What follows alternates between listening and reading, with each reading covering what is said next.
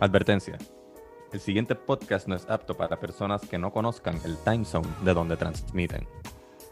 Si estás buscando un podcast que haya recibido los 600 pesos, vaya a ser carajo. Esto es The Birra Lounge. Hmm. ¿Qué hiciste, Jan? ¿Te lo echaste encima? Se me viró la cerveza. Ah, qué bueno que estamos grabando eso.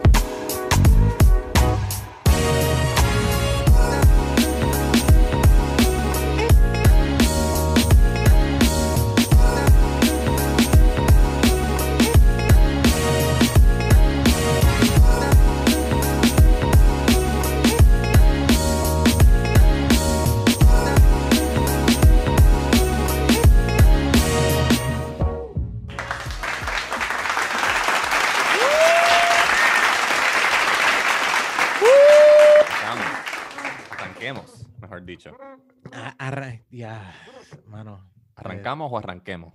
Esta, esta vez sí, llegó. Llegó esta vez. Está aquí con nosotros presente.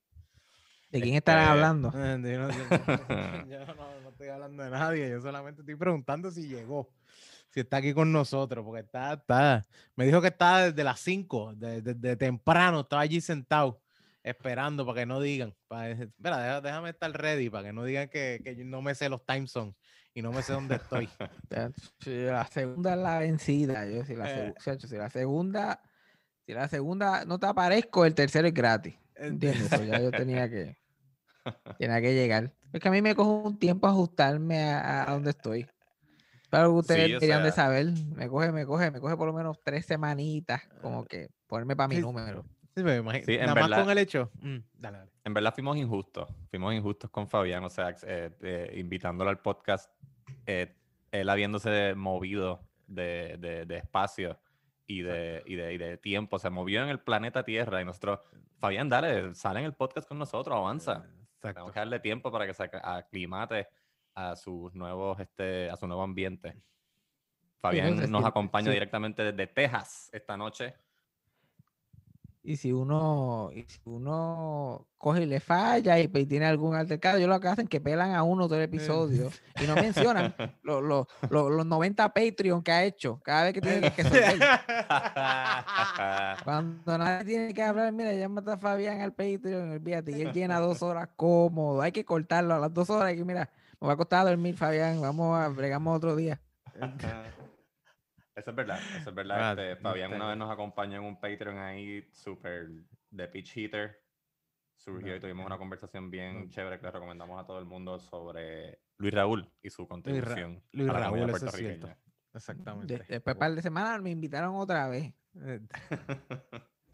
También le metí dos horas más. Ese fue, ese fue el que salió esta semana para que lo escucharan. Ese, es- ese fue el que salió esta semana. Ese está corriendo, que lo pueden escuchar. Si, te- si usted no está en Patreon, pues se está perdiendo esa conversación que tuvimos con Fabián.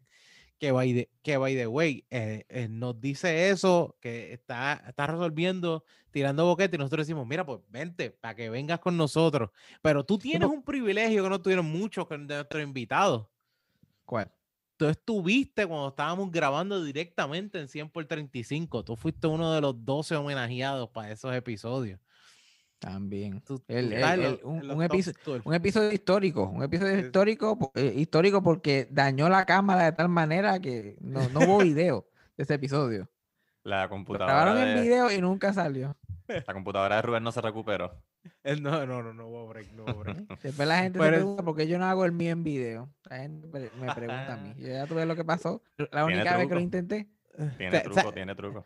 La mejor parte es que nosotros hacemos esto en video y si tú te das cuenta, antes de nosotros empezar a grabar, como que ahora nos ponemos las camisas del podcast y todo lo demás. Y yo como que, ¿para qué, ¿para qué ponemos las camisas? Y nosotros, bueno, para, la foto, para la foto que sacamos del, vi- del video que estamos haciendo. pero Fuera de eso, Lo intentan no. todavía, lo intentan. Episodio. No como yo, que lo que ven es sin camisa. Yo cuando estoy grabando mi podcast, eh, lo que se ve yo sin es nu completamente. Es- es- una. Es Fabián recostado de la pared, así sentado en la cama, mirando al techo. Literal. pensando en- sobre la vida. hablando, hablando con Cassandra. Cassandra sabe que tú estás, o Yajaira sabían que tú andabas en Nu mientras grababas. Bueno, ya Jair- vivíamos juntos, siempre estaba ahí, Ah, mío, so ya sabía. exacto. Yaira estaba seguro, sí, sí, estaba segura. Ella Mira, pues, siempre- pues, Yo, Puedes ponerte yo- yo pantalones, estaba aunque en pantaloncillo. Ella la mayoría de las veces estaba en panty. Like, los ya- yo no me acuerdo ya, pero hubo un tiempo que yo podía decir el título del podcast que Yajaira tan solamente hizo con una toalla puesta encima. Que salía de bañar, se ponía la toalla, así mismo se quedaba. Tres horas después yo entraba al cuarto y ella todavía estaba mirando su teléfono todavía. Ah, sí, dale, vamos a grabar. Prende la grabadora y dale que es tarde. ¿Cómo no enamorarse de este medio cuando Está es tan cabrón. cómodo crear su contenido? Digo, no tan cómodo, ¿verdad? Hay que darle su, su, su dedicación y Su qué sé yo, pero cariño, por lo sí, menos no hay que, por lo menos no hay que, ¿sabes? Vestirse. Después que uno tenga como de calidad de cómo se escuche, uno tenga cuidado de que se escuche bien y tenga el equipo de eso. like, tú puedes tener un high budget podcast con nada. Exacto. Exacto. like, Tú puedes estar en un bote de basura, pero si tienes buenos micrófonos y tienes el equipo necesario, puedes escuchar como si tú estuvieras en cualquier estudio de radio cómodo. La gente jura que uno está en un estudio. Sí, no, la verdad es que sí, o sea, yo escuché la diferencia cuando finalmente acepté que la pandemia no se iba a acabar en ningún momento próximo. Compré el micrófono y cuando escuché el primer episodio con el micrófono fue como que diablo, mano, o sea, mucho senda, sí, qué senda Mucho meterle. Eh, así nos pueden escucharme mucho mejor y pueden escuchar este episodio número 122. 122. Ya- ya son Uno, dos, dos. 122. Tienen los mismos números del año. Em, Carajo, yo todavía siento que estamos en el 2020. Para mí el año no ha pasado. Yo no sé Se siente, se siente 2020. Se, se siente definitivamente se 2020. siente igual de intenso. con la misma mierda, con las mismas pendejadas, ya yo, ya yo hice dos veces fila para vacuna y no me he podido vacunar. O sea, eso a- así mismo. Sí, Pero que, Eh, que no esperaba eso, ¿quién no esperaba? Pero, by the way, buenas noticias, Jojo se vacunó, así que podemos estar tranquilos. Podemos dormir tranquilos esta Tacho, noche, que lo vi. Fabián está tranquilón. Ahora mismo Fabián está tranquilón, un poquito mejor. Un poquito mejor. yo- Yo como, wow. Y la gente dirá que yo soy un exagerado. La ay, ¿por qué importa uno si Jojo se vacunó? ¿Quién se murió el otro día? Alguien que tiene 40 veces los millones que Jojo no tiene y se murió de COVID. Y es, y más joven, y es más joven que Jojo Boy, de que ver- es Larry King. Wow, espérate, espérate. Larry King era más joven que yo, yo voy. Y bueno, tenía más chavo, eso era sólido.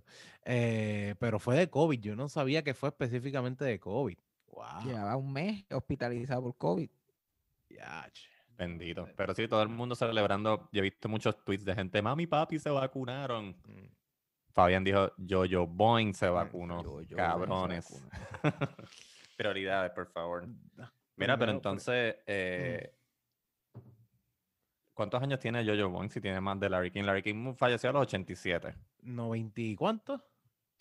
Eh, Larry King tenía 87, Jojo Boy tiene 90. Cumplir 90. 91 en abril, creo, algo así. Ya, Wow, rayo. diablo. Todavía, él no- ya no sale en televisión ni nada, ¿verdad? Él se está recuperando de un dejame de hace unos meses atrás. No está haciendo televisión, creo que está haciendo su programa de radio, no me equivoco, si no me equivoco. Así, así, con el derrame y todo, todavía to- volvió a hacer. Porque ah, fíjate, no, no, Jojo Boy no lo mata nada. Creo que está, en- eh, eh, no, no puede caminar. Está utilizando una silla de juega, pero está hablando no, hace como, como normal. Y, Ah, Ok. Ok, ok, que se y mantiene. hay que se seguir pagando esas cuentas, porque esa, esa casa no se paga sola. Eh, Todavía, diablo, ¿cuánto, cuánto debe de la casa? Tiene que darle no un par de hay- años porque. No hay plan de retiro para los artistas, acuérdense. Los artistas en el plan de retiro. ¿Quién va a pagar el Hulu, el Netflix? No, alguien tiene que meter mano ahí todavía. Exactamente. Unos ganan ¿Cuándo- más, unos ganan menos, pero todos se tienen que salir a buscar su, su chavo. ¿Por qué más lo van a hacer? Yeah.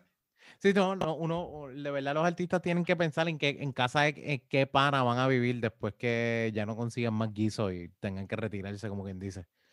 Bueno, si, si existe algo que se llama retirarse, ¿entiendes?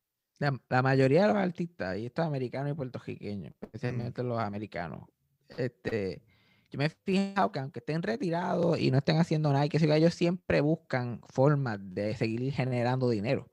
Mm, Como que es más cómodo estar retirado, pero cuando como quiera algo está entrando, porque uno ellos Yes. nunca saben cuándo van a tener que gastar un montón de chavos ni nada de esa pendeja. mm, exacto, exacto. Siempre están buscando estrategia. Ahora lo, lo nuevo es que Betty White está sacando un talk show que ya hizo hace 50 años atrás. Lo está sacando en DVD y en Amazon Prime y qué sé yo qué más. Mira, eso es un par de pesos. Oh, y ahora me man. puedo trabajar. Un par de pesos ahí en esa bobería. Porque las mismas de The es Golden Girls todavía tienen que estar cogiendo chavo de Golden Girls. Full. Porque Creo o- que no. o- Creo, que, no. creo que ya no, no, no genera porque la, la regla. en ese tiempo no era así. días, Sí, es, Por- es como Porque que los de Friends, The pagan- Office, toda esa gente coge chavo. Sí, porque lo, lo, pa- lo general es que ellos te dan Mm. un porcentaje de tu salario Exacto. cada vez que el episodio sale, no importa en qué canal, si lo repiten dos veces el mismo día, cada vez que ese episodio sale, ellos te, eh, te, te dan un porcentaje de tu, del sueldo de ese episodio. Unos puntos, unos puntos se le dicen. en la producción dicen como que unos puntos que se No, dividen. Pero, pero No. ahora es diferente. Eso de los Ah, puntos ok. es diferente. Ahora los puntos es lo que está generando el dinero, porque los puntos son un punto de porcentaje de los profits overall por el resto de la vida. Ok, ok, ok, ok. Sí, sí, que, gente- que gente- lo que se la- venda. Lo que sea Ajá. que tenga que ver con ese programa, que se venda. Eh, Porque ahora los friends, cada uno de los friends tiene un por ciento de lo que gana Friends al año. Un por Y eso no ciento, se- brother. Y eso no se acaba nunca. Un por ciento del nuevo contrato que hicieron con, HBO. con HBO Max son 20 millones para cada uno. Le tocó 20 millones al elenco. Y eso es un por ciento de lo que ese show generó. Wow. Oh, diablo. Bueno, Pero eso está generando todavía, supongo. Ujú, como- Pero como- Golden Girls no, Golden Girls se jodió hace tiempo. tiempo ya Probablemente está. no se había acabado el show y ya habían exprimido todos los chavos que le podían sacar. Sí, porque en, en ese tiempo la, en la producción se pagaba full a- como salario y ya, ¿no? O sea, no se hacían ese juego de vas a tener tanto para reducir, porque es diferente cuando tienes eh, Friends y que cada uno ganaba cuánto, un millón por episodio, algo así era en un momento, llegaran a ganar un millón por episodio. Sí. Y ganando un millón por episodio es como que se nos va a ir todos los chavos de la producción pagándole a esta gente nada más. Pues mejor vamos a darle por ciento para más adelante y a soltarle un poquito a lo que vamos a hacer, ¿no? Porque está cañón. Eso es Bien, en ese cabrón. tiempo era, ni, ni se, el tiempo de Golden Girls ni se pensaba de, de Sí, sí. hacer eso a los actores. Como que no, no, tú, tú, las reglas de SAG establecidas dicen que te damos un porcentaje de eso hasta que ya no quede más. Por eso que eventualmente llegan cheques de seis chavos, Mm. tres chavos, a veces le dan un cheque de un centavo. Ah, diablo. Había, Ah, sí. había hasta una barra en, en Los Ángeles que le daba a actores así a- este, una cerveza gratis y le daban un cheque de un chavo prieto, un centavo. Y la gente empezaba a llegar, llegaba con su cheque de un centavo a beber cerveza. O sea, aquí hablando tal de- persona con el cheque. Ajá, hablando, Hablando de tomar cerveza, este, que tú estás tomando. Onyx. Ah, ah, pensé que ibas a preguntarle a Fabián, porque yo sé que Fabián está super light hoy. No, pues es que Fabián iba a coger con calma. Fabián está por allá por Texas, él está bebiendo como vaquero, así que no quiero, que este, quiero dejarlo para el final. Pues mira, hablando de eso, estoy bebiendo una de las latas del estado donde está ahora mismo eh, Fabián, que es la jefe de la jefe en Weizen de Alstror. Ah, ah, ¿Cómo es? Alsta, Alstat, es que se llama esto. Allstate, that's Allstate. Allstate. El es Allstate, que- Stan. Ah, ok. Allstate. Pues estoy bebiendo la, je- la jefe en Weizen. Que, by the way, hay una cosa que me encantó de esta lata. Tan pronto la cogí y dije, esta lata tiene hielito alrededor o está chavado. No, es que la lata tiene relieve. Tiene como, ¿Ah, que sí? un- sí, como una textura. Esta, no se va, obviamente eso no se va, no se va a escuchar nada, pero tiene una textura. Cada una de las letras y los logos que están tienen textura. Y esto me sorprendió porque esto, esto es bien raro en las latas. Y no- Sí, y- parece y- un sello medieval. Sí, Ustedes sí. no lo pueden ver allá en, su, en sus casas y en sus carros, sí, pero sí, eh, yo y. Jan Chan Chan tampoco lo podemos ver porque el background Un de Onyx está background que- consumiendo todo. O sea, es, es- es esto, esto que está aquí, este logo que ustedes ven aquí, este logo tiene textura. Tú lo tocas y que están en los bordes completamente que puedes sentir. Es como uno, como unos jabalíes en un, en un Ah, escudo. Y en es- esos sea, ¿No jabalíes será eso para los textura. ciegos? Eso, No, eso iba a decir, a lo mejor es Braille. No, no Ujú. creo que sea, de- definitivamente no es braille, porque no hay puntitos en todo esto, no hay puntitos. Y es como, como mejor José la- Feliciano lo toca y dice, ah, sí, aquí hay un jabalí. aquí hay un La jabalí. cerveza es no, una jefe Weizen hecha con ser- sí, esta malta y este trigo. no, no sé, no sé cuánto, pero el- es como los que hay en la Valdoriotti, que la gente no entiende que lo- los simbolitos que hay en la Valdoriotti son, son braille. Pero como, y, y rápido la gente, ay, pero ¿por qué ponen eso ahí? Si los ciegos no se va a parar a, a tocar eso. Es que no, no es eso, es solamente arte que decidieron poner un mensaje. Aunque tú no lo entiendas, sigue siendo un mensaje que está puesto ahí. Me voy a acabar. Sí, es, este, es arte, se supone Mm. que te haga sentir cosas, no tienes que entender Ya. ese viaje. Exactamente. Wow, esta cervecita, Hefeweizen full, no hay, no hay break. Eh, Hefeweizen es, eh, yo siempre le he pensado que es como casi una, quizás me estoy yendo en un viaje, como una eh, Belgian White, en ba- eh, como una base de Belgian White, a veces se siente, pero sin ningún tipo de especias ni nada por el estilo. O sea, como Ujú. que no tiene esa área y es mm, súper más light que, que cualquier otra. Aún así, esto eh, te lo ponen así como un premium German style beer. Lo que te lo dice, que es, smooth, refreshing, balance. Realmente 5.2 no es tanto el alcohol, pero realmente no la siento tan como que tan 5.2. Yo creo que se siente más, que se siente más aguadita. Se siente más aguadita, le falta un poquito más de cuerpo. Mm, pero de que es refrescante, es refrescante, de que es una cerveza eh, dulzona, bastante dulzona y te ayuda a ese, a eh, ref- refresh que tú a veces necesitas en la boca. Yo creo que esta es de esas cervecitas para empezar, cómodo, para dártela primero que, que nada y de estas cervezas que tú no sabes qué darte, pero aquí está este primer try que te debes dar. Eh, dice que Bavarian Style Classic, made in Texas. Bueno, esto es como, como Surk, que dice que es pan líquido. Brew Sí. with this liquid bread, como te dice, rare, old, from us. eh, eh, la- te, te habla de la fermentación, de todos los procesos. Dice que tiene clavos, a- a- aroma de clavos y guineo. Fíjate, el, el la especie se siente un poco, pero el banana, el guineo no lo no lo cojo tanto, se sienten más los, los clavos, fíjate. Está buena, me da, eh, o sea, está buena en lo que hay, pero no es, no es una cerveza muy, muy fuera de lo común o que te va a llamar a lo mejor. Lo que es es refrescante, lo más que te puedo decir de ella. Esta es otra de las traídas por Lester. Saludo a Lester y saludo a, a Samuel también, que es otro de nuestros escuchas que, que de sabes que por nosotros estar hablando de Lester y conocen hasta el apellido de Lester, se encontraron unos, eh, se encontraron uno con, con el hermano de Lester y le dice, ¿Tú, tú eres el hermano de Lester, sí, esto lo otro, y, y todos de Texas. So, el corillo de la birra conociéndose en Texas. Fal- Nice. falta encontrarse con Fabián. Eh, Pero yo no sé, no sé, eh, él está en Houston, es que está, ¿verdad? Nuestro, nuestro pana Lester, es que algo así es que él está, porque yo sé que Fabián está- está en, ¿dónde está él? No me acuerdo del nombre del sitio donde está el esto y no lo vamos a decir para que no No, nos no, no, pero- allí nuestros fans pero para conocer a nuestro escucha más fiel. Pero Exactamente. es, es, es- este él nos dijo que era al norte de Dallas. Al norte de Dallas. Ok, ok, ok. Sí. No, pues no, no me acuerdo exactamente. Yo sé que Fabián está en Austin, es que tú estás, ¿verdad, Fabián?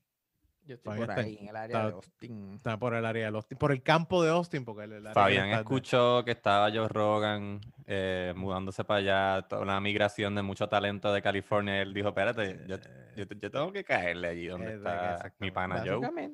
Sí, sí, vamos, lo los, a los grabar. reyes, los reyes de los podcasts, repórtense. Eh, Nosotros eh, nos reportamos. ¿Qué más hoy vamos a hacer? No, ¿dó- ¿Dónde están, por favor? Mira, eh, pero por lo menos, mira, de verdad yo le doy 6.5 a esto. 6.5, 7, porque no, 6.5. Aún así Yo no refrescante, pero hay otras di. cositas mejor. Yo creo que yo no la yo no creo, yo creo que yo no la degusté aquí en el, en el programa, pero sí me, me acuerdo que me decepcionó un poco porque era, era agua. Sí, agua y dulzona. La agua y se supone que sea Sí, eh, liviana, pero no, Mm. pero no agua. Exacto. Demasiado. Sí, exacto. Pero es como que way too much. Es como que lo quieres hacer light, pero te, me- te pasaste un poco. ¿Qué tú te estás dando, Jan? Yo este me estoy tomando, quise probar algo diferente, Mm. porque decidí que yo no quiero ver una cerveza que diga sour y automáticamente descartarla. Muy bien, muy bien. Así que me di una oportunidad con una sour ale, solamente porque la, la hace Harpoon. Yo dije, ok, Harpoon hace muchas cervezas que a mí me gustan. Así que vamos a darle break a la House Marg Sour Ale Brewed with agave, lime, agave, lime peel, sea salt, lime puree y oak spirals.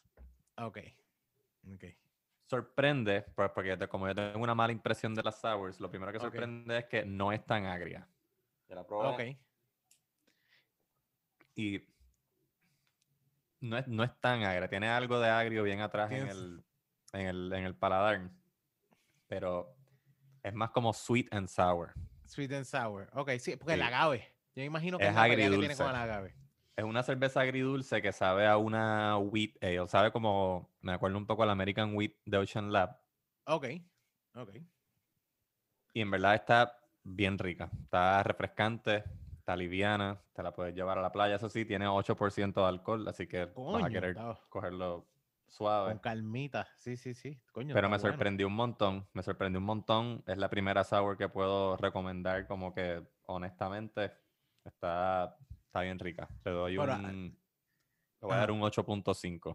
Wow, dándole una sour un 8.5, gente, significa que esa sour está buena. Según Pero, pero es para, sour si eres como de- que después que te la tomas o, o el aftertaste o rápido que te da, te da el sour. Depende de, depende de la cerveza, pero esta, el sour me da más en el aftertaste. en aftertaste ahí es que Pero he probado como- otras sours donde de- de- desde el primer buche, o sea, bien al frente en el paladar, ya la, ya la sabe, te sabe Pues se puede decir que es un, que es un sour patch estilo Sour- de, de- Eh, Estilo Sour Patch. y después sí. se va. Bueno, lo- lo- un, Exacto. un sour patch AGB. Al revés, exacto, exacto, exacto. Primero dulzona y después sour. Mm, Primero, exacto. Primero la pruebas y sonríes, después te tomas el 8% de alcohol y le das un puño a tu hermano. Mm, exacto. Basically. Wow, diablo. Suena Un como puño- un viernes en mi casa. Sí, exacto. Suena como un jangueo de, de familia en tu casa.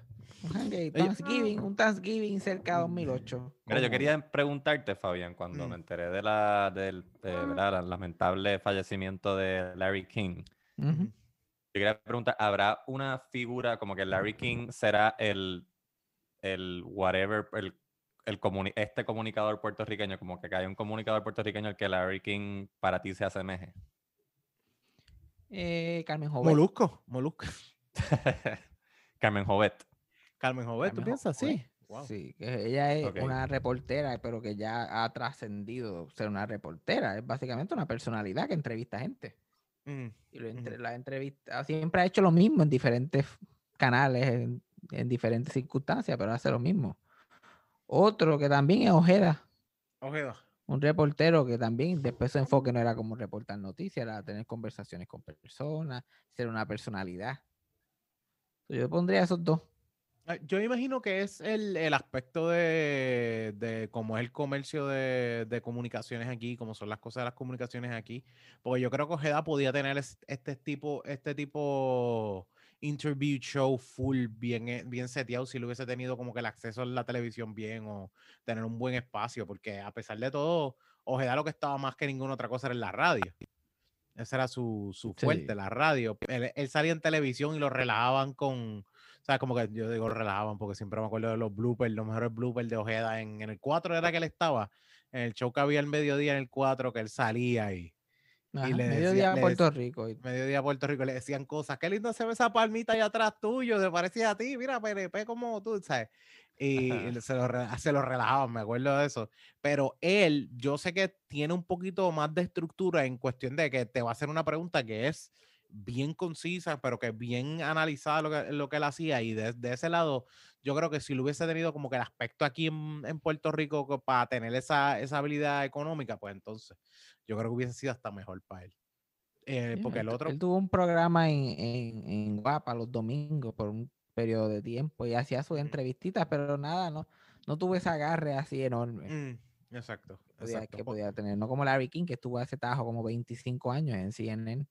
eh, En el mismo es- hora- el- eh, Larry King tiene el récord Guinness de, de, de- de más tiempo estar una sola persona hosteando el mismo programa de televisión en el mismo horario. en el mismo horario, diablo.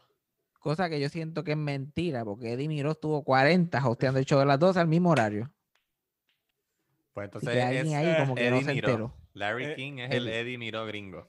Eh, Eddie Miró, pero como los publicistas de Eddie Miró no están por nada. Eh, Coño, mano, diablo. Es verdad. Coño, eh, Eddie Miró, eso es cierto. Todos nosotros crecimos con so, No Eh, puede. mira, envío un saludo a este porque- podcast. Lo pueden sí, buscar en nuestro Instagram. Exactamente, exactamente. Y a Fabián, a Fabián también le enviaron. Yo sé que Fabián. también. Eso Yo lo puedo imitar y todo. yo como que Ay. algo así. Birra time. Algo así más o menos. Yo estaba hablando, estaba hablando del el podcast que, bueno, salió. Salió este lunes y estamos, nos estamos dejando llevar por el timeline. Sí, El podcast que salió este lunes, este, yo hablé un poquito de Dimiro porque ahora la Comay va para los 11 y no tiene coanimador. No tiene como animador. Rocky de, Hit- Rocky de Kid se quedó atrás. Entonces está la búsqueda Ah, de quién va a ser el, el co. Y yo, pues, to- todos los co de la coma todavía están vivos todos. El Luisito Vigoro empezó siendo el co de eso de la chacha, era hace un millón de años atrás. Ah, Después Eddie fue para la Condesa y para la Comay. Ajá. Después Héctor Travieso lo siguió con la Comay y ahora Rocky. Y ahora que Rocky se fue, que vuelvan a Eddie.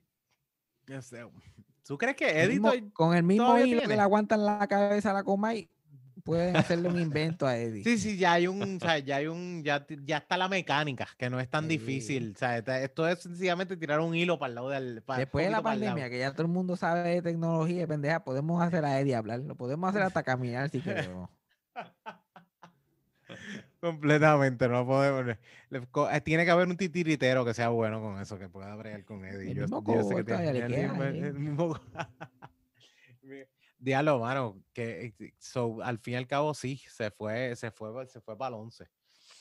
Pero, mano, hablando de, hablando de la, Larry King, porque yo, por ejemplo, me acuerdo ahora mismo, tú me, me tiras al grano con Selvigón, por ejemplo, que fue el más que, ese fue el más que yo vi, más de lo que Ojeda, más de lo que eh, llegó a tirar Carmen Jové, el más que yo vi fue el grano con Selvigón, pero el grano con Selvigón yo nunca sentí, y yo creo que también era para cuestión de los 90, yo nunca sentía que eran como que muy deep ni nada por el estilo, era como que preguntas bien, te- tú notabas que eran como media script hechas, una pregunta tras otra.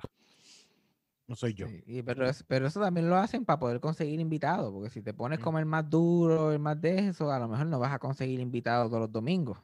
Mm, Eso es lo que la gente no entiende, que como que, ajá, no, entrevístale y pregúntale, pero tienes que balancear la cosa. Porque si la gente ve que le estás tirando con todo a tu invitado, ¿a quién le va a dar ganas de ir al show?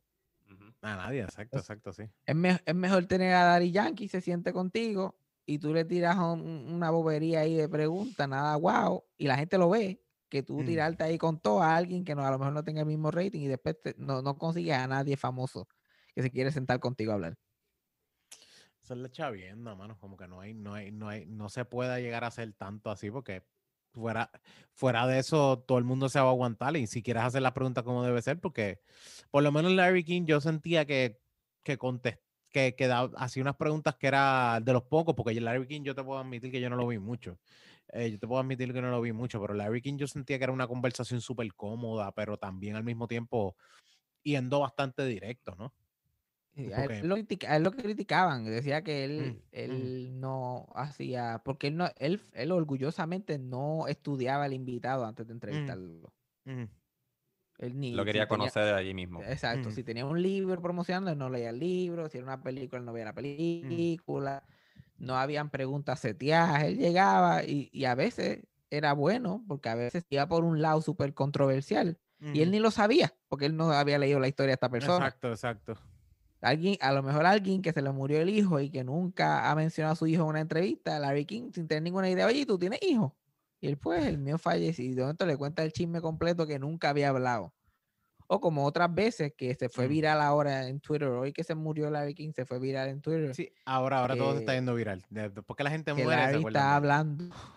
Larry estaba hablando con Jerry Seinfeld y le dijo que, que el show, mencionó que el show había sido cancelado. No, y antes que, que cancelaran tu show así de Seinfeld, Seinfeld como que, ¿qué? Like, tú Like, es una broma. Like, eso salió como que en las noticias y eso. Like, el show era como que número éramos el show número uno. Like, éramos el número uno. Like, eso no lo cancelaron. Yo Ujú. renuncié. Me ofrecieron hasta 5 millones al año Ujú. para que siguiera Larry. Like, esto, it was, it was in all the papers. Y Larry King, like, no, yo no tengo ni la más mínima idea de lo que tú me estás hablando.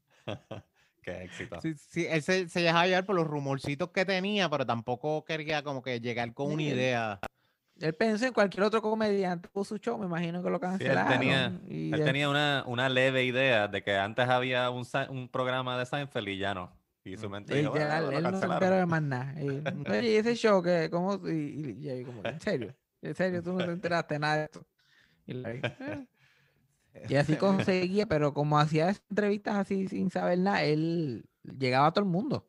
Él entrevistó a todos los presidentes de su, de su época, a todos los líderes mundiales, a dictadores. like, dictadores violentos se sentaban con él a hablar ahí con una comodidad y la Viking como si nada. Y así al otro día estaba Sí. Yaya Gabor o cualquier otro artista bobo, y otro día era alguien que creía en UFOs. Él entrevistaba a quien sea. Él Sí, entrevistó a Marlon Brando.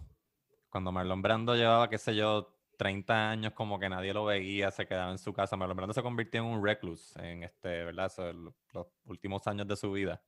Y él accedió a una entrevista con Larry King. Yo no me acuerdo cuánto dura, pero la vi completa y es como un, es un viaje, porque Marlon Brando es un viaje. Larry King es un curioso de tres pares de cojones que uh, él más que seguía el flow del, del invitado en una conversación bien, bien engaging. La cosa es que al final de la entrevista, ellos parecen que son panas que se han conocido toda la vida, cantan una cancioncita a dúo y Marlon Brando le da un beso en la boca a Larry King. Y así Ah, se despide de, del- del de la programación. Y Bra- ah. Marlon Brando estaba más tostado que el jabo de la yegua, Oh my tipo. God, so crazy. Ah, bueno, sí. Insane. Y tenía problemas que este, se encejó en su casa y solamente comía y comía. y Después tuvo un problema de obesidad, que eso fue lo que eventualmente lo mató. Él tenía como, como 70 años y pesaba como que- que casi 600 libras, alguna cosa espantosa. Ah, Una de las últimas cosas que yo leí, él murió a, los- a los 80, y una de las últimas cosas que yo leí era que él había bajado de peso, había logrado bajar de peso, pero había logrado bajar de peso tan rápido que a su edad le hizo daño a su salud, como Mm. que ese cambio drástico. Sí, ¿no? En- a esas, y a en esas alturas, a los Sí. 80 años, ¿para qué se bajar? Ah. Pero entonces Larry King era como un, un predecesor casi del, del podcast, porque entonces la entrevista se sentía bien, bien íntima. Exacto. Sí, La única diferencia es que él era como que lo que lo hace diferente es que él era bien curioso directo. Es que él no Mm. tenía miedo. Like, tú le podías decir cualquier cosa y él podía decirte, ¿qué, qué tú quieres decir con eso? ¿Qué, tú- qué significa eso? Sí, que es Y la- curiosidad clara, no es, Ajá, no es y la como gente lo podía- daño. La gente lo podía tomar como actitud, like, ah, como que, como que, porque no, no, literalmente quiero saber qué, qué tú, te- a qué tú te refieres, de qué tú estás hablando con eso. Y por ahí se ibas en otro lado. Él, él era famosamente ateo, súper ateo. No creía ni en la luz eléctrica. Y, pero le encantaba hablar con gente que creía, con cristianos, pastores, gente que Mm. decían que tenían la verdad. Él siempre estaba like, wow, yo no puedo creer como tú puedes decir eso con esa seguridad. Y así mismo entrevistaba a gente que creían en extraterrestres y en UFOs y decían que los habían visto. Y él con la misma curiosidad, like, wow, ¿cómo ustedes pueden creer en cosas así? Mm. Yo jamás en la vida. Bueno, él quería, él, él le tenía tanto miedo a la muerte que él se paró para que su cerebro lo congelaran. So, no sé si esos trámites se están haciendo en este momento o si los Ah. hijos van a pichar. Pero él lo decía bastante orgulloso. Él quería que le congelaran la cabeza para cuando encontraran una cura de lo que lo mató. Que, by the way, ba- eh, eh, ¿qué sabía él que iba- de verdad iba a hacer algo que no tenía cura en el momento? Exacto. Tienes que vivirlo. Sí, como la teoría de Walt Disney. Ajá, exacto. Exacto. Que eso realmente la gente lo hace. like, eso se puede hacer. Hay gente que Sí, lo sí. ha hecho. Y la, Sí, y sí. Larry King pagó, por lo menos lo tenía pago ya y todo para hacerlo. No sé si tu familia. Ah, ok. O sea, han ahí va a hecho lo de llevar la congelar su cabeza. cerebro. Sí. La gente lo hace, hay gente que con, hay su gente cuerpo regresado. completamente. Sí, sí. No, no, no, no han regresado. Nadie ha no regresado todavía. Hay muchas, hay muchas, hay muchas cabezas congeladas esperando. Hay no, hay, eh, no hay un récord de cabezas congeladas. Eh, La, la de el pelotero Ted Williams congeló su Sí. cabeza. Y creo que hasta se cayó, ya se hizo canto la cabeza de él un día. like, se me- alguien la estaba moviendo de un freezer al otro y se la dejó caer y fue un desastre. Se deberían de momificar, sí. O sea, a las momias, le- a las de Egipto le funcionó por 5.000 años, porque no se momifican y ya. Eh, Yo no sé, van a terminar Se como, momifican como, y se congelan. como las celebridades de Futurama, una cabeza en un frasco. Así, Sí. bueno, sí, Oh, mano, ¿ustedes se acuerdan de Robocop 2? Exacto. Robocop el 2 fi- o Robocop 3. Sí, el 2. Había un malo que es que el lado, El ¿verdad? Que le congelan el cerebro él se, y lo ponen en un, pues, en un, en un robot. En un Robocop. Es un Robocop. Es Robocop 2 y, es- y Oh, ese era el man. malo que ponen. Yo de no debí de haber visto esas películas tan chiquitas. Kane. Que, eh, que lo pone en el cerebro. Y el- la, la otra eh, lo hace que hace en el intento con tres robots. Dios mío, acabaste, qué mal estoy. Yo Robocop A todavía mí me encantaría viendo. ver a Robot Larry King. Sí, Yo, sería bueno. cabrón. cómodo. Yo pagaría y todo. lo puedes poner en una Hay un computadora. GoFundMe, vamos a hacerlo. en un- lo puedes poner en una computadora. Lo único que necesita es su conciencia dentro de la computadora que pueda hacer las preguntas y se Y comunica con esa, y esa otra tecnología que viene por ahí. Lástima que Larry no pudiera aguantarse unos añitos más, porque ahora eh, la, la habilidad de tú poner tu conciencia y tu memoria, como que traspasarla de un sitio al otro. Imagínate Larry King que sea un iPod nada más. Sí, y, y uno así sentado, hay alguien que está dirigiendo que lo que hace es host. Mira, y mira una computadora que escribe. Ok, Larry pregunta eh, por qué decidiste hacer eso. Y eso es lo que Oye, sale ese en debería ser el computadora que próximo Hoboken, New guiso. Jersey, you're on the air. Y es El una próximo. pantalla. El próximo guiso de Larry King debería de ser ese, de ser como un Siri. Como, hey Larry. Yo where do I get yo lo sé. avocado toast? Sí. Bueno, debería usarse la voz para el GPS también. Pero mira, mira la- el poder de Larry King. Él no solamente inventó eh, los podcasts de alguna forma con sus conversaciones, las entrevistas que hacía, pero él básicamente inventó Twitter. Porque él tenía una columna en USA Today, creo que se llamaba My Two Cents. Y no era, no era una columna esta como la que hace Silverio para primera hora, ni nada de esto, con una narrativa y que está contando. Él solamente algo, ponía algo positivo. él solamente ponía cosas random que se le ocurrían durante la semana. Pensamientos random. Era como que algo y tres puntitos. Y después otra cosa, tres puntitos. Ah, Era como que si, si a- si algún día hablamos de los mejores americanos que ha tenido este país, Tony Danza debe estar en la lista, tres puntitos. Ok. Todo el mundo habla del color amarillo, pero a mí nunca me ha gustado, tres puntitos. La que esa era su columna en, en, en, en USA Today. Ese guiso está, yo quiero un guiso así. Eh, Quieren que te- escribir random thoughts. Y lo tuvo, lo ya. 20 años. Yo, creo que el más. se- Ah, exacto.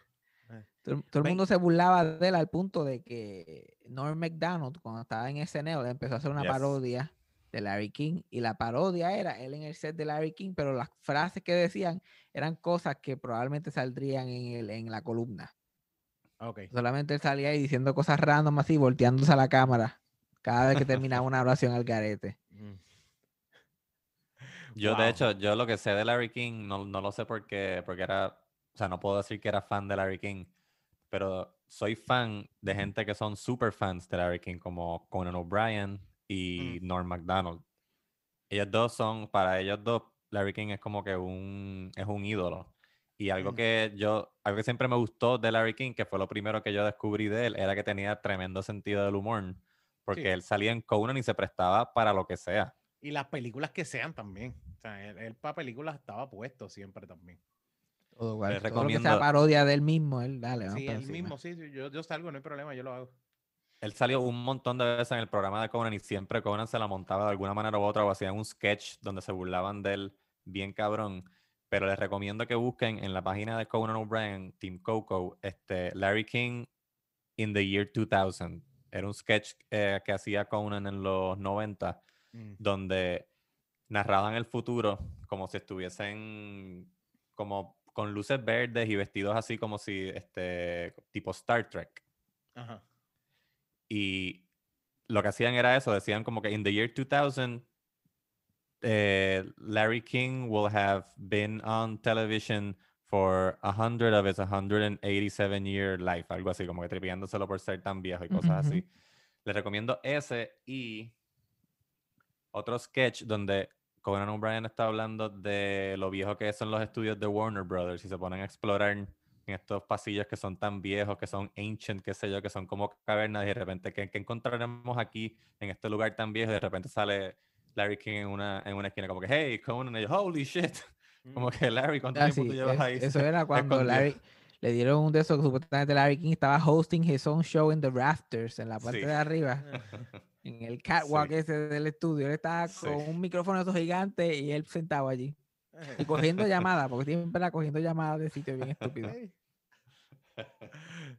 Que acá, a mí, eso es lo, yo creo que eso es una de las cosas que lo, lo, lo hacía él diferente, que es como que, porque tu expectativa de él, cuando tú no lo conoces y tú no has visto un par de videos de él, tu expectativa de él es que esto es un viejo agriado que hace en- entrevistas y, y como que solamente él, por esta cuestión de como que yo soy el productor, yo lo hago, yo me mantengo, pues tú piensas que es como que e, eso era, ese era el viaje de él, pero cuando tú te das cuenta que el tipo sí era real su curiosidad, sí era una, eh, gracioso, era como que, espérate, esto es completamente diferente, porque la imagen que él tiene es diferente. Y cuando tú empiezas a ver, de- yo, o sea, después de viejo que yo me di cuenta, este que viejo siempre sale, o sea, cuando todavía el sol de hoy, yo no me había, o sea, ese, ese momento yo no me había puesto a ver videos, o sea, y no había buscado nada de él.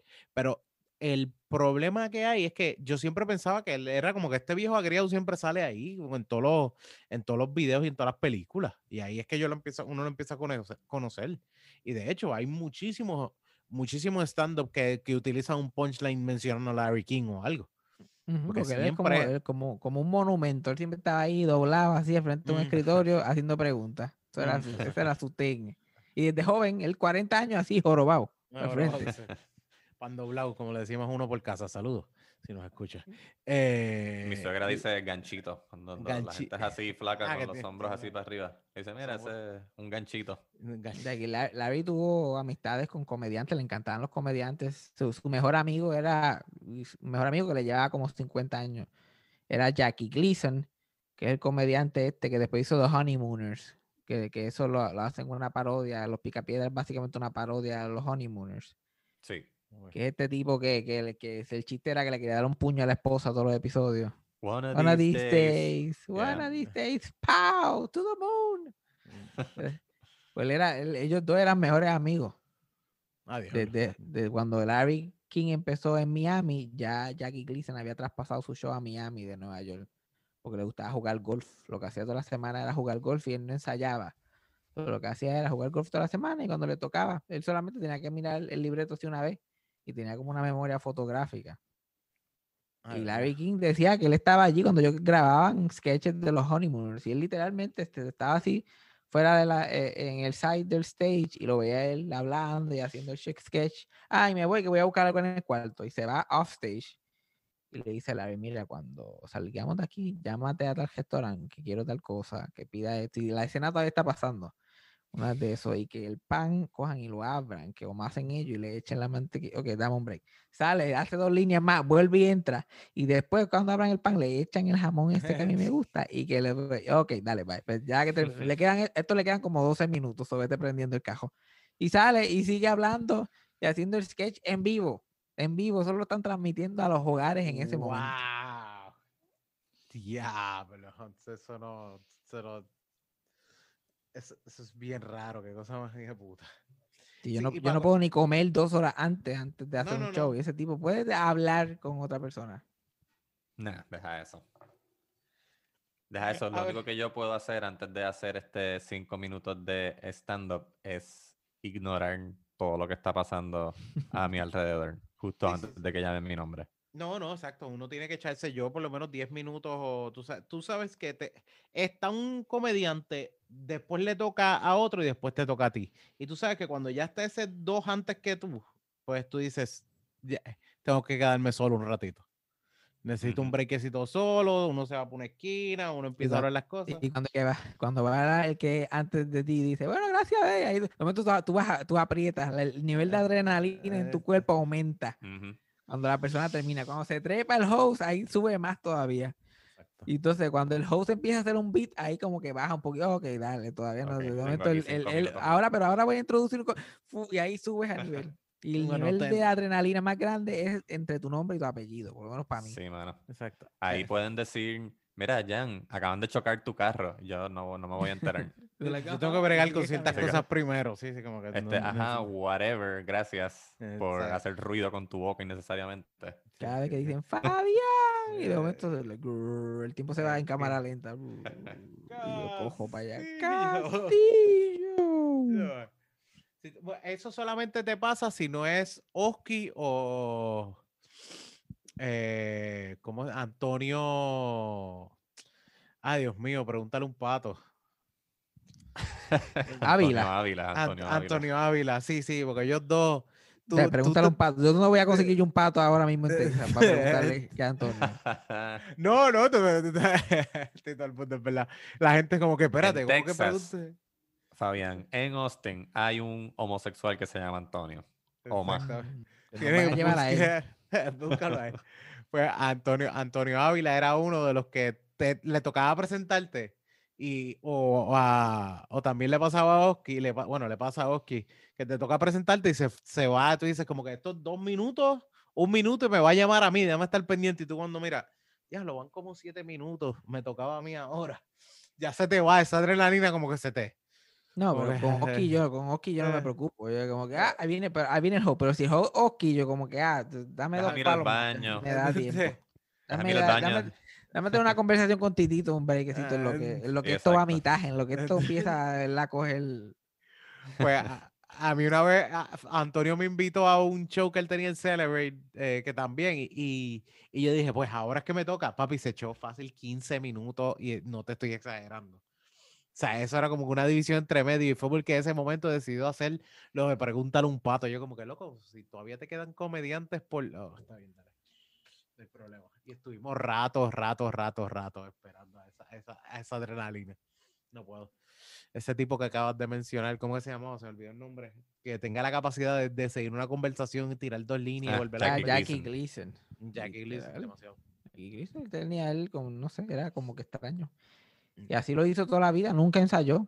Solamente lo hacía el día del show y se lo podía memorizar. Y si se le olvidaba algo, de vez en cuando, pues improvisaba hasta que los demás actores lo sacaban del hoyo. So, era actor porque quería, porque hubiese sido un abogado, un abogado hijo de puta o algo así, ¿entiendes? Como que un... Sí, eh, cabrón, una Lo que pasa es que los actores pagan más que un abogado con, e- con esa habilidad.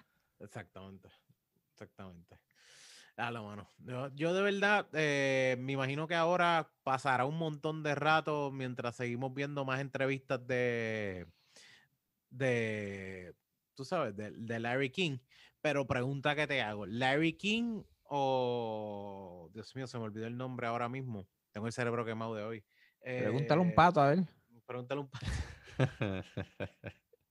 Ok, gente, para que vean, para que entiendan lo que, lo que quiero decir, Antonio, Antonio Ávila, un comediante pana de nosotros, eh, tenía una sección que él mismo hacía y era siempre pregúntale un pato y esto era crowd work, que había que decirle a usted. Que le hacían preguntas a él, él mismo a él estaba random, diciendo o sea, como que es- ese era el mismo, preguntarle un pato y así mismo lo decía y era un momento de preguntas sólidas, sólidas, sólidas que le hacía la gente y él contestaba pero súper bien hecho a, con, su, a- con su área de comedia, no era como que vamos a contestar serio, lo hacía, porque por ejemplo Joe Rogan, Joe Rogan tiene un momento open mic, pero él te puede contestar algo cómico, pero también te puede contestar algo serio, tú sabes, pero este Antonio lo hacía así y siempre que yo siempre he dicho usted tenga porque era buenísimo crowdwork y otro que siempre es bueno crowdwork es Antonio de los Rivera Destino también, buenísimo. Eso es un arte, eso es un arte Sí, es aparte. un arte, demasiado. Sí, y, y eso yo le tengo respeto a todo el que pueda hacer eso así de cómodo. Lo que, lo que sí es que yo me, ¿verdad? Yo siempre me he preguntado entre, Anto- entre Antonio, Dios mío, entre Larry King y my next guest, es como que se llama este hombre, David Letterman. David Letterman. ¿Cuál, cuál tú crees que es mejor en, en, en esa cuestión de entrevista? Porque yo entiendo que ellos dos como que son los más high standard en esta cuestión de sentarme a entrevistar gente o talk show o algo así. Porque son como que los más, también los más viejos, ¿no? No sé, todo, yo, no sé, todo depende de lo que estés buscando de, de esa Mm. persona. Mm, Porque de- de- eh, yo creo que los dos no son personas de indagar así bien profundamente. Los dos son personas de hacerte sentir cómodo mm, y de tener una conversación con la persona hasta que algo interesante salga eh, inconscientemente. Like, Larry- David Letterman normalmente va con su propia agenda de algo que él quiere saber y algo que él quiere entender. Pero todo lo demás en el medio, pues él te lo puede improvisar y él, y él es- el arte de conversación de él se le, se le hace mucho más fácil. Él puede tener una conversación con quien sea. Mm. Larry King era más de preguntas directas. Todo, mientras él, tú le estabas contestando, él estaba pensando más preguntas directas.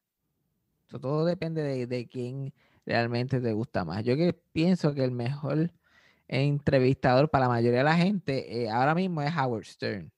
Porque él tiene eso de Larry King, que te hace preguntas directas y él de verdad Mm. quiere like, darte contra las- con, con- con la, con la pregunta en la cabeza prácticamente. Sí, porque, pero Howard Stern lo sabe lo que está haciendo. Howard Stern tiene claro la pregunta que te va a hacer y te va a joder, pero Larry King era una curiosidad sincera. O sea, era como que es una cuestión de yo me estoy sinceramente haciéndote una pregunta porque es una curiosidad y yo no sé nada de lo que tú me vienes a hablar. O sea, Pero, lo- pero los dos no, disfra- no, no lo disfrazan con Ah, conversación que Larry de- eh, David Letterman lo, pues, empieza una conversación y ahí esconde sí, suavecito, dos suavecito. o tres la curiosidades que él pueda tener. Ok. Pero la- Larry King era como que tal pregunta y Howard Stern es como que, ajá, cuando salió tal película y esa película hizo mejor que la tuya, ¿tú estabas celoso? ¿Te sentiste celoso en ese momento? Porque yo me sentí celoso. ¿Tú te Y es como que tienes que contestarlo, inventarte algo like ahora, en este momento. Sí, sí, porque aquí están cayendo tus sentimientos también. Déjame que la gente no piense que yo soy un huele bicho, que no tengo sentimientos también. La- Yo la vi una entrevista. ajá. Ajá. No, la entrevista. Yo vi una entrevista super awkward de Howard Stern a Benicio del Toro. Uf. Porque, como bien Fabián dice, Howard Stern hace preguntas bien directas de cualquier cosa. Y yo no sé si ustedes saben, pero Benicio del Toro es una de las personas más cerradas que tú vas a ver en el mundo. Tremendo actor, pero no tiene esta personalidad así de. No, no, se- no se mercadea así como que, eh, todo el mundo quiérame y conózcanme. Sí, sí. Este. Howard Stern le pregunta, mira, yo, yo tengo aquí unos papeles, información tuya, aquí dice que tu mamá se murió cuando tú tenías nueve años, como, cabrón, ¿cómo se sintió eso? A mí si me muere mi mamá a mis nueve años, a mí mi mundo se me, se, se me acaba, se me acaba, o sea, mi vida se acabó. ¿Cómo tú te sentiste? Y Howard Stern y eh, Benicio del Toro como que, "Uh, yeah, yeah, I mean, it's, it's, it's, it's, it's, terrible, así como que poniéndose como medio tristón y como que no, cabrón, no, hablemos de otra cosa, yo vine aquí a, promocionar una película. Yo estoy aquí obligado, yo no sé ni quién tú eres, yo vine obligado a... Yo vine aquí, mira, vayan a ver este, la película del Che en cines eh, a partir de junio 27 en todas las salas, como que y el día era ahí. Espera, cabrón, tu mamá se murió, ¿cómo te, cómo te sintió eso? Te sentiste mal, ¿verdad? Así es, eso es lo que él hace constantemente. Una, la pregunta que lo bufean casi siempre, que se lo hace todo el mundo. po. Y la cosa, lo gracioso de Howard Stern cuando él entrevista a la gente que él se proyecta. Mm. Like, él tiene unos daddy issues, like, cabrones. O sea, todo el mundo que entrevista, so, tú tenías daddy issues. Y yo, like, no, no, no, no tenía. dad", porque sigue mencionando eso. Pero tu papá, pero tu papá te daba coraje con tu papá cuando decía eso. Y él, gente, like, no, no, no, mi papá y yo nos llevamos súper bien. Y él, "Eh, ¿estás seguro? O yo, yo siento que tú odias a tu padre. Y es o él. O si, o si no, cualquier cosa le, le diga. "Ah, are you bitter in a sense? Todo siempre le pregunta a la gente, are you bitter in a sense? Y después explica like, cualquier cosa. Y todo es bitterness. Obviamente este tipo es- está bitter sobre todo en su vida Mm. y quiere este, proyectarse a la gente. Como que a ti no te da como que coraje que, que, que la fama, si alguien que se hizo famoso a ti no te da coraje que la fama vino tarde en tu vida. tú Sí, él hace como que un jodiendo. pase, él hace como que un pase de la bola a ver si se la devuelven. Sí, sí, sí. Ah, La, ah. la emoción que yo estoy sintiendo, se supone que tú también la sientas en este proceso, dímela. ¿Sabes? Porque en esto. A ver si algo te- pega, a ver si, a Sí, ver si por un sí. lado, eh, de momento, sí, es verdad, y oh, ahí nos, por aquí nos fuimos. Vamos a hablar de cómo nos sentimos. Sí, ahora vamos, vamos a llorar, tienes que llorarle en la entrevista. Ahora vamos a pasar con verlo como esta mujer hace quiff con su toto mientras estamos aquí grabando y tiene el récord Ah, sí, sí, mundial pero de eso ya, eso es otra, eso, eso es otra época. Ya, ya él no hace eso, ya, imagínate. Porque desde que está en Sirius FM, él ha tenido que, que aguantarse un montón de cosas. Me Sí, no, su le, le control. dio, le dio con hacerse un re- rebranding después de viejo, que esto es algo que, le- que lo hace todo el mundo. Tú te vas, tú Mm. te haces famoso siendo lo más cafre posible. Sí. Y después cuando tengas el dinero y los billones y de eso, ahí tratas de hacerte mainstream. No, no, no, yo cambié, Eh, yo no soy esta. Luisito Todo, Vigoró todo lo que me dio la fama y el dinero, vamos a olvidarnos de eso. Ahora vamos, vamos a tratar de, de inventarnos de que este es nuestro talento. No, no, lo mío es entrevistar. Yo soy, yo soy famoso porque entrevisto. Sí, sí, yo soy un broadcaster, o sea, yo Eh, soy... Es, lo mismo, es lo mismo del Molusco y lo Mm. mismo del Gangster y lo mismo de Gemon Arieta, like, que empiezan Mm. haciendo lo más cafre posible. Y después a algún punto oh, empiezan a hacerte que la cosa, que la cosa no es con él. Yo soy un hombre adulto ya responsable, que me Ah, encargo de ciertas no, cosas. no. Yo tengo un standing aquí en todo lo que estoy haciendo. Yo me acuerdo el Molusco de la Bucci, eso es lo que me acuerdo yo, la Bucci. La Exactamente. tenía su propio programa de radio casi, básicamente. Exacto. Y ahora Y no lo puedo hacer. No, ahora él es el experto en la música, el influencer, el que te da noticias, Molusco te informa, Molusco News. Mm. La gente eventualmente cambian completo, tratan de, de, de hacerse más mainstream. Eso le pasa a todo el mundo. Hacen Mm, Él se va para la radio. Él se va para, eh, digo, él se va de la radio ya mismo, para el carajo, porque esto es como ¿y ¿Qué que va- qué va a hacer en la radio si en la radio eso no, no está pasando nada? Sí, Ahora ah, le están no está- dando chavo a la gente a ver si hacen algo con la radio. Exacto. Porque a- a- ahora mismo están, ¿sabes? están en un punto donde se da- él se, se dio cuenta que la, la mejor forma de moverse es con YouTube y con todas sus redes y ahora y él está haciendo ese rebranding así. Lo mismo que, que hizo Luisito Vigoró, que se dio cuenta que tiene ahora un pool cabrón que siempre lo ha tenido toda la vida, pero la diferencia es como que ahora he embraced tu cuestión de que yo bebo, pues déjame aprovechar y hacer cuestiones de darme un palo pero todo el mundo sabía y, y él todo en todos los programas salía borracho y estaba borracho todo el tiempo. So, ¿Qué carajo? O sea, no hay, no hay, no hay forma de que tú no, no te aproveches de eso. Por lo menos Luisito fue uno de los que Ey, se pero él, aprovechó. él, él, él es tan exitoso, like, la gente ya lo quiere, la gente Mm. se va con lo que él quiera. No tienes que, no tienes que exagerarte tampoco. Mm. Porque ahora hubo un tiempo que ah, date un palo con Luisito, tú le das, dale, eso es, vamos a darte like, share, Luisito. Sí, no, te- momento, te lo- cuando te lo- empezó, cuando, cuando, cuando el, día del pavo, de momento se viste de gallina y empieza a bailar como la gallina turuleca, tú estás like, mira, tú no tienes que hacer esto, papá. ¿Quién te dijo que esto era necesario? Porque ahora y, y- y moviéndose para todos lados. La hija le dice, mira, dale un boomerang, y tú lo ves ahí moviéndose como un loco. sí, así, así. mantenerlo como mantenerlo classy, lo podías mantener classy, no necesitabas irte tan. San Diego. Sí, sí, exactamente. Porque se triste a alguien tú piensas que he's over, tú no tienes, que él no tiene que hacer nada de esto porque él tiene chavo.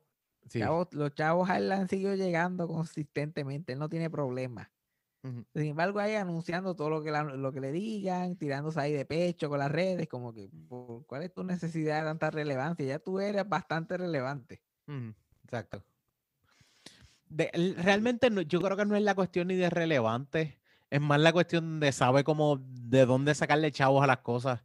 La única diferencia es como que nunca había tenido, yo me yo apuesto que, que esto había sido, algo que como que tú tienes los chavos para hacerlo. La única diferencia es que la pandemia le, hizo tener a la hija cerca y decir, mira, tenemos tiempo para hacer esto, vamos a trabajarlo. Porque es lo, la misma cuestión de, de, de Molusco con la cuestión de, de- y, y que es- eso nunca me lo voy a comer. Esta cuestión donde él puso, no, mano, porque es que yo estaba aburrido y con la ansiedad hasta el techo y tenía que hacer algo en la pandemia, pues empecé a grabar y empecé a entrevistar gente. No, no, no. Esta cuestión era como que estaba bien planeado, necesito sacar chavo, no importa dónde te pongas, tengo que aprovechar y, y sacarle dinero a, a las redes de lo que puedo hacer. Yo pienso que Vigoró tenía su chat, tiene su chavo y todo lo demás, pero también sabe que era un buen profit y es un buen profit que se hace. Y también tiene la hija, la, la Pues- hija estaba ahí sin trabajo y de momento le consiguió un trabajo a la hija, un guisito. La hija tiene su propia compañía más que porque él posa en una foto todos los días. Eso es lo único que él tiene que hacer. tiene, tiene, su, tiene su compañía y también tiene su estrategia de mercado, porque el hijo de puta lo tiene bien, bien controlado con su estrategia de mercado. Tú sabes. Ella lo que necesitaba es algo que la gente quisiera y ahí lo encontró con su papá. Exactamente. Un brand, un brand ya establecido de 40, 50 años. Mm. Y ya, sacar el jugo y, nu- y nunca, y este, exacto, y nunca, un, un- brand que nunca había sido como que exprimido, como se, se podía. Exactamente. Nunca él, él había vendido cosas, nunca se había tirado esas. so, Eso estaba ahí ready to go. Sí, porque él lo vendía por programa. Él lo vendía para sus programas y lo que tenía que hacer con los programas. Pero la única diferencia es que también Luisito tiene la capacidad de tener marcas súper grandes que trabajan con él. ¿Me entiendes? Marcas Sí. súper grandes porque no es, no es que está trabajando eh, el, el supermercadito de la esquina que le está pagando un auspicio. No, o sea, son marcas que son grandes y, ma- y marcas de todos lados que se venden. Y tú, y tú rápido apuesto- sabes cuando está leyendo, cuando está leyendo anuncios, rápido cambia, su demeanor cambia completamente. Tú lo- tú- eh, Luisito normal y Luisito haciendo un anuncio son casi dos personas diferentes. Rápido Sí. estira el cuello para atrás y hace como que no, porque bla, empieza a leer y empieza a moverte la cabecita así para los lados. Sí, sí. Eso pasó en la despedida de año. Tú no, Y yo no sé si mucho, mucho leyendo, mucho leyendo. En el año 1986 nosotros estrenamos Eh, con sí, Sunshine Logroño y Gilda Santini, uno de los programas que por muchos años, y tú lo ves así, eh, moviendo- qué pena que esto no es en video. En, los- en el Hosco. ¿Dónde tú grabaste esto? En el Hosco como tú lo hacías antes. Que pa- parecía eso mismo cuando estaba presentando en el Hosco en ese tiempo. Te quedas como que diablo. De verdad, de verdad, de verdad que sí. Ese es el modo teleprompter. Espérate, que no lo veo. Dame echarme para atrás, que no, no lo veo déjame, déjame ver en qué Programa que se transmitió por muchos años. Punto. Abre Ah. paréntesis. Pausa. Literal. Ese que era más. Pero fíjate, Mano, eh, mencionaste la Comay. Yo juraba que de verdad iba a morir. Pensaba. Yo como que se, nos dimos cuenta que al fin ya la Comay no es para este tiempo. Es hora de que muriera, así que al fin murió. Resulta que no. No, que es- mientras Ya está hay- mala. hay un canal desesperado, mientras hay un canal desesperado y él esté todavía desesperado por salir en televisión, ese matrimonio Mm. siempre va a ser. Ese matrimonio siempre va a estar, sí. Ya llegó el punto, yo creo que él le va a pagar a ellos para salir al aire, pero después que salga el programa, olvídate. Él, él estaba número 3 a las 6 de la tarde. Y los que estaban número 4 era Univision. Ahora él se va para el 11. Él brincó del tercer lugar al cuarto. Para, para llevarlo al tercer lugar también, porque ellos quieren llegar. Sí, sí, porque sí, sí, bueno, si, el, si significa que si, si estás una compañía y el vicepresidente se muere y tú eres el que estás después, pues te toca después porque el vicepresidente se murió, porque ¿qué carajo vas a hacer? Pues lo mismo, si es el que está en tercer lugar, pues al, al tú salirte, pues ¿qué queda? El cuarto tiene que subir porque no puedes hacer más nada. Ahora mismo ni no puedes hacer nada. Ni que Tele 11, que, te- que, que eso, que ese canal tiene los ratings por el piso hace años. y Tiene los ratings, tiene los ratings Mira. por el piso. Ajá, dale. ¿Y, y ustedes creen que, o sea, que la, la falta de, de éxito de, de la Comay se debe a que, o sea, que- a que el público de ella como que se ha ido o muriendo o, o qué? O, o- o que es un, o que es un contenido que simplemente no coge mucho, mucha, mucho retweet, mucho, mucho sharing en, la, en las redes y sin eso pues hoy tú no, no, no No, sobrevives. fíjate, yo creo que yo, creo que ella coge suficiente retweet y cosas cuando publica sus cosas. Por eso que Rob le tenía las al día. Pero primero ya la gente no ve televisión local casi.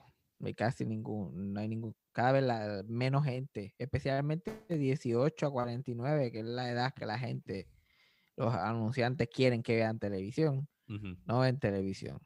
La mayoría de la gente que ve televisión en Puerto Rico son 50 años o más. Esa gente se muere un montón todos los días.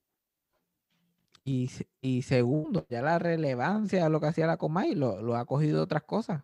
Ahí pasa algo gracioso en, en, en, en, eh, Noticentro al amanecer Ya y eso sale en Facebook.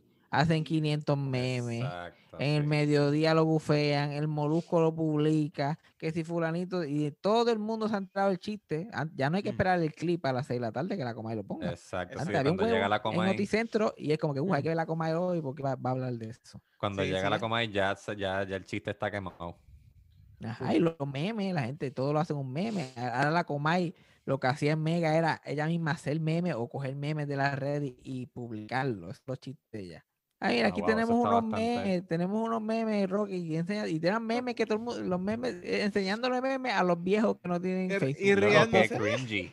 Pero qué cringy que ese sea como que, ah, mira, nuestro programa de televisión va a ser los memes que, no- que, que todo el Ajá, mundo vio en, en era su como que teléfono. mira, llegaron los memes, Rocky, y, lo- eh, y ella como que el equipo de nosotros preparó unos memes para que, y si acaso preparaban uno, que era una mierda, y después todos los demás boomer memes que habían aparecido ahí por Facebook y pendeja. Pues sí, sí, sí, y que no hay, y que así mismo funciona con los chismes. Ella no va a tener un chisme nuevo. Mm, Ajá, exacto. y entonces ya lo- está corriendo. Ya está, que ya está corriendo, exacto, ya todo el mundo se enteró. Mm. Los Esta- chismes que ella corrió est- esta vez que volvió eran los mismos que ella misma producía. ¿Por qué tú crees que ella decía algo controversial cada dos días? Para que hablaran Sí, de ella. Se lo tenía que Pues está inventar. desesperada. Like, ah, que si la, que si eh, toda la mierda que decía que si los comentarios que hizo sobre la hija de, de Lugar y De esa sí, sí. Eso era lo único que la gente miraba para allá. Eso era lo único. que La gente por un segundo decía, ah, mira, este programa todavía existe. Si no es por eso, a nadie le importa. Tres cabezas de carajo. Y él va por esa relevancia. Cuando, cuando Natalia se divorció de Francis y todo el mundo empezó a, a, a tirarla a ella por lo que había pasado, la comadre le sacó el jugo a esa pendeja. Pero eso, beat it to death.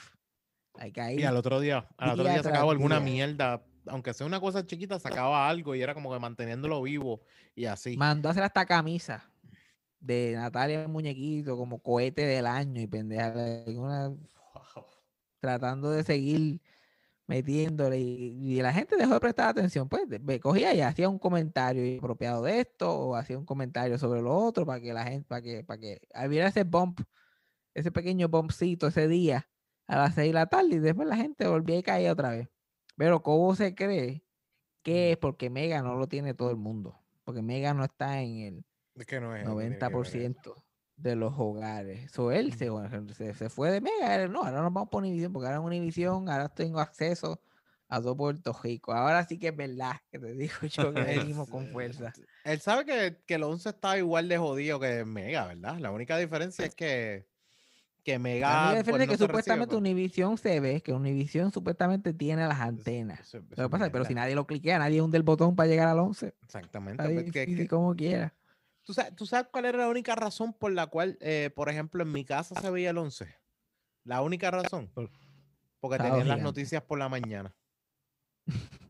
Mm. Porque las noticias de por la mañana del- de, de Univision eran mejor que el, para mí, o sea, y para mi madre, eran mejor que las que, que el noticentro al amanecer. Y las sea, noticias siempre tuvieron rating a- en, en, el, en, el, en ese canal. Mm. Pero ellos quita- eliminaron esas noticias, que Y que quitaron el fue departamento de noticias y ahí fue que se acabó de joder el canal. Completamente, sí.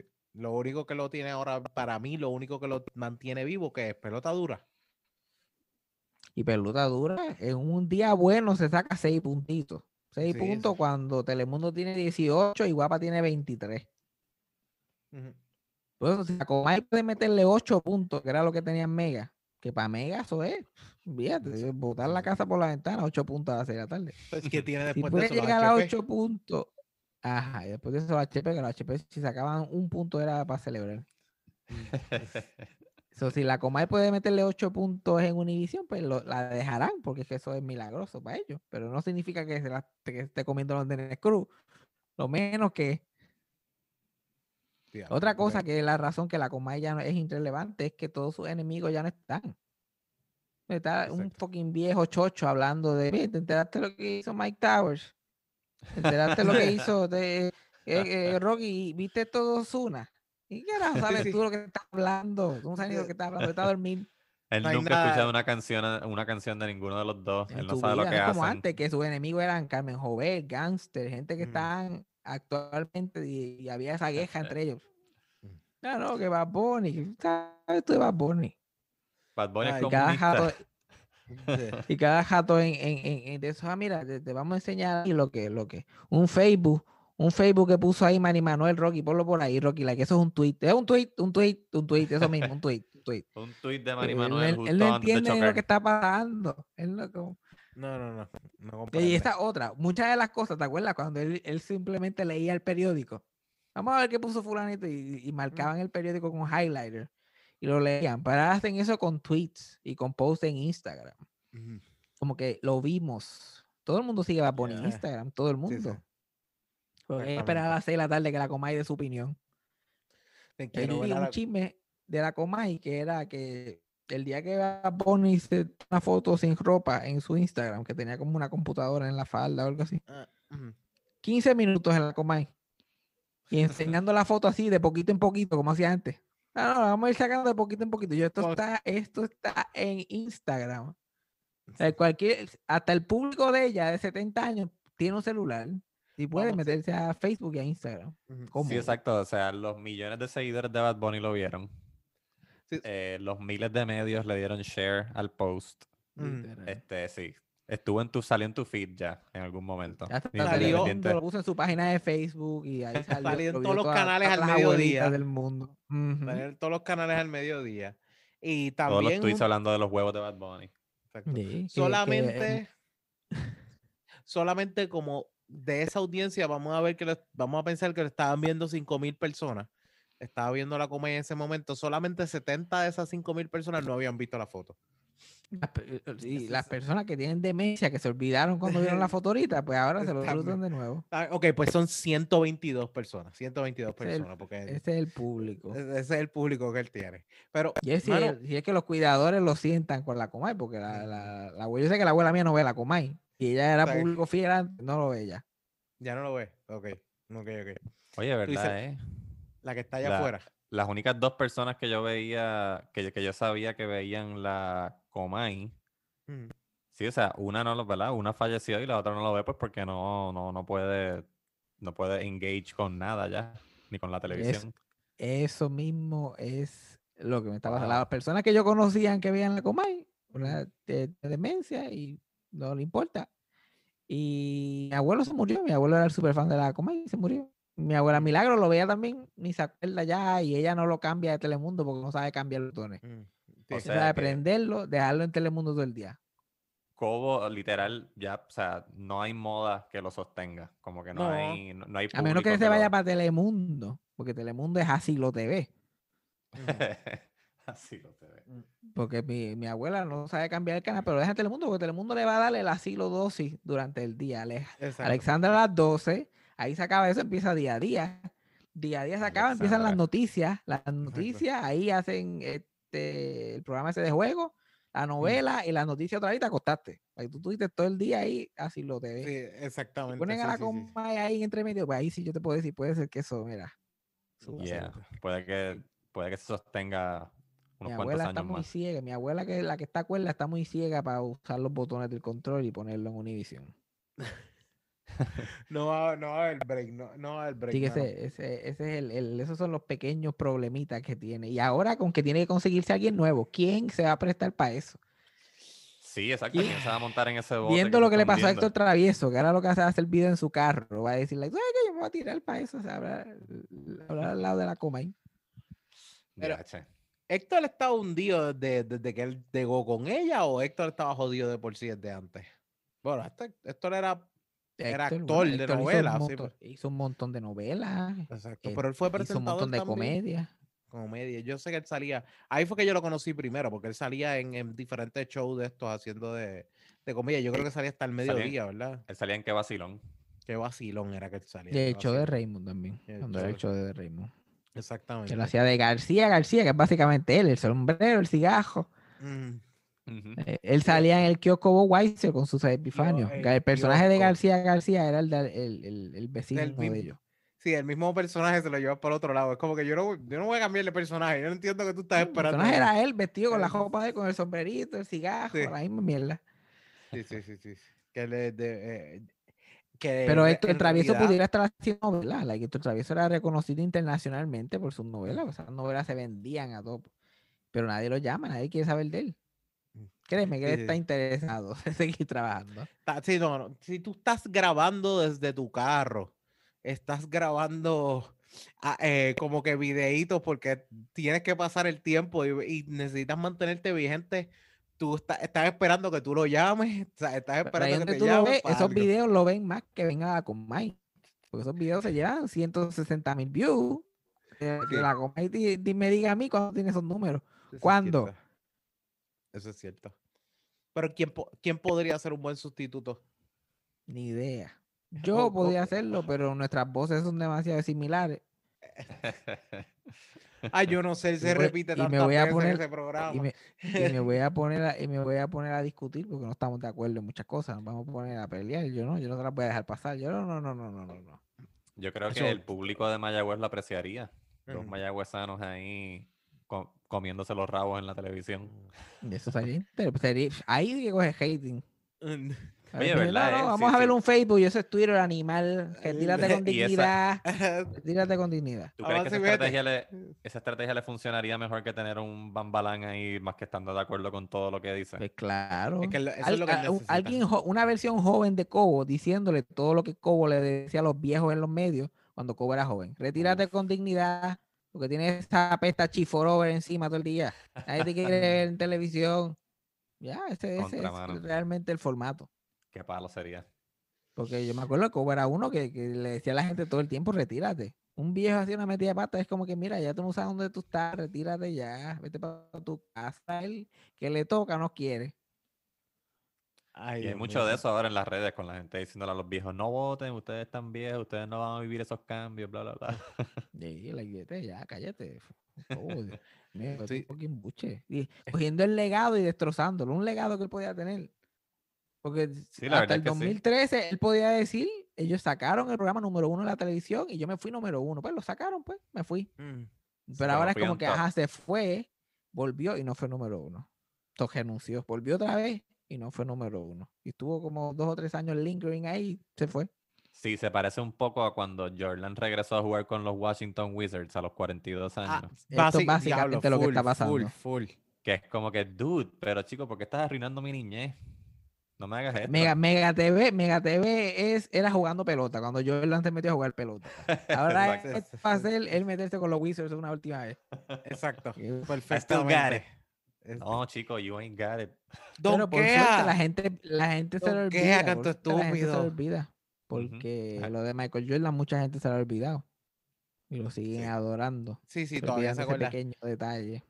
De hecho, Correcto. se- sería ver, podríamos decir claramente que, que e- es- es- tú te vas a acordar siempre de la Comay por eso, por lo que hacía antes. Y de hecho, hay gente que todavía se acuerda y lo está criticando y está hablando de ella, pero lo que se acuerda es de todas esas cosas que ponían, porque realmente la Comay se convirtió en las redes de nuestros tiempos cuando era en ese momento, porque es lo mismo que a veces nosotros entramos a las redes a ver, vamos a ver este meme, vamos a reírnos que este se cayó, vamos a, re- a relajarnos que le pasó esto a esta persona, ¿sabes? Porque eh, de hecho, cuando se cayó, ¿cómo estaba cuando rodó Susan por, por el morro?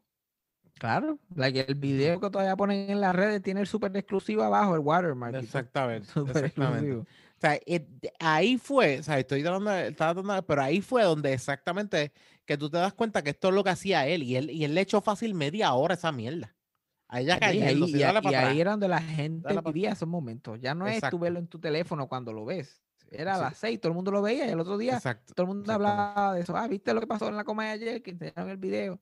Ahora no, ahora todo el mundo lo vive en su propio tiempo, con sus propios memes, con lo y que lo critica como quiere.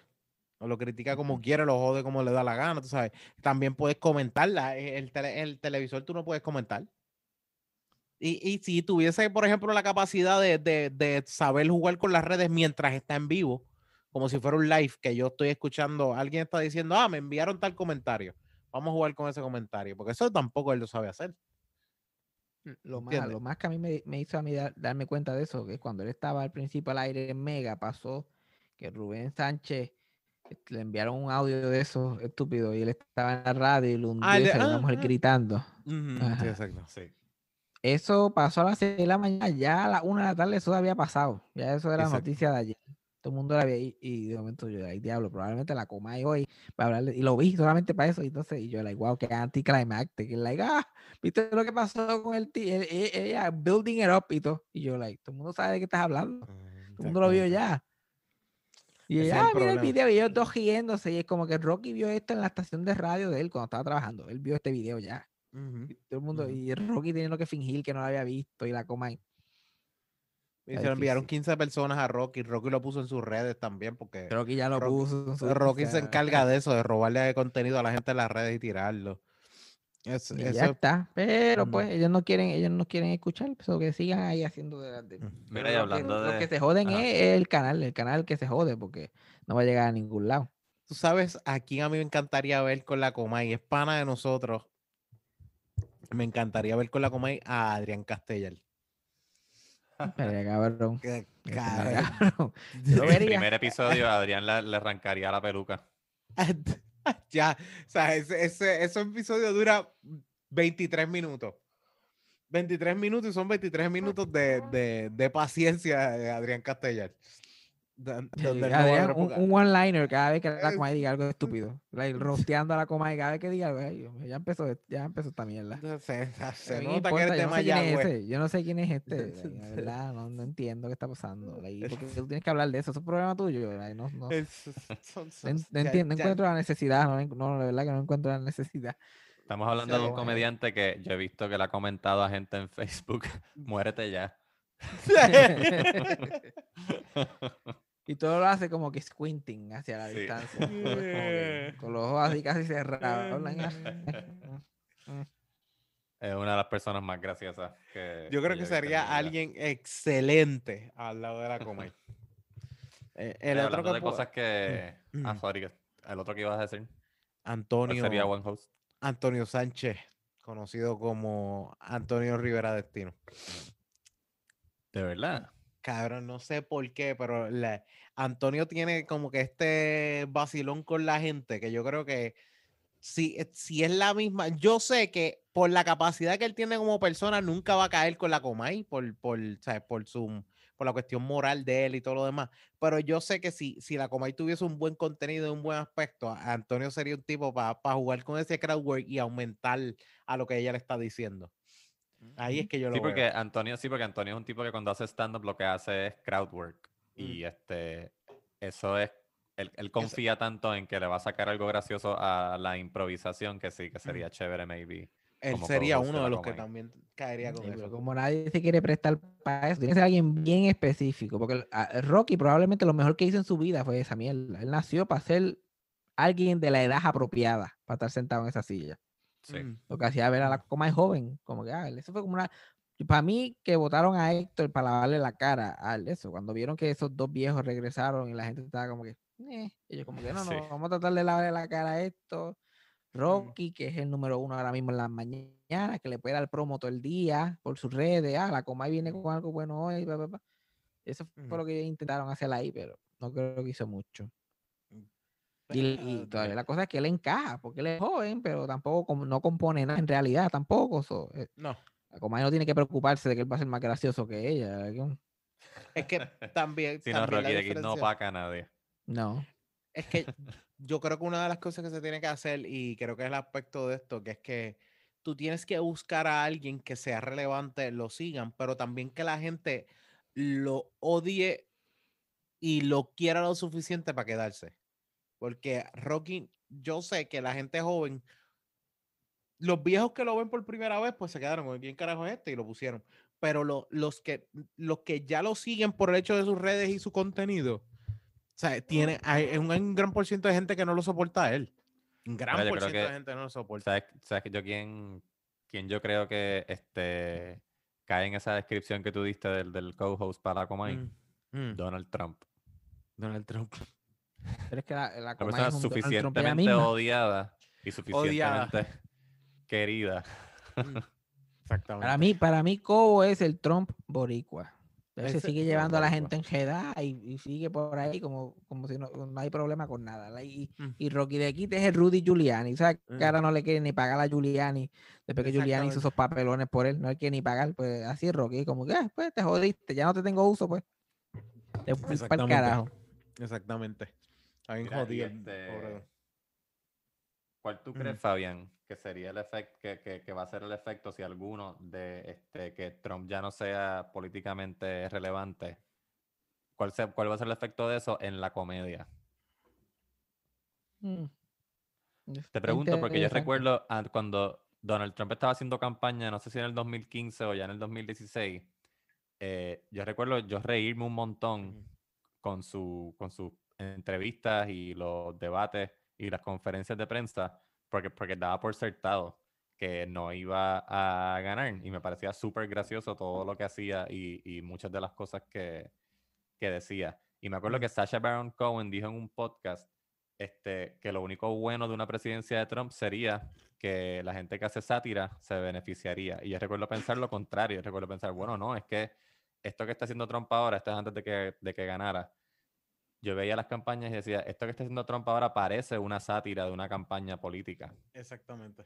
O sea, él está contestando con, con- con lo mismo que tuitearía, lo está diciendo en la entrevista, lo está diciendo en la conferencia de prensa, lo está diciendo en, lo- en los rallies. Él mangó la, la combinación perfecta para estar, este, que estén hablando de él todo el tiempo en las noticias y de verdad que antes de que se convirtiera en una verdadera amenaza, causaba risa.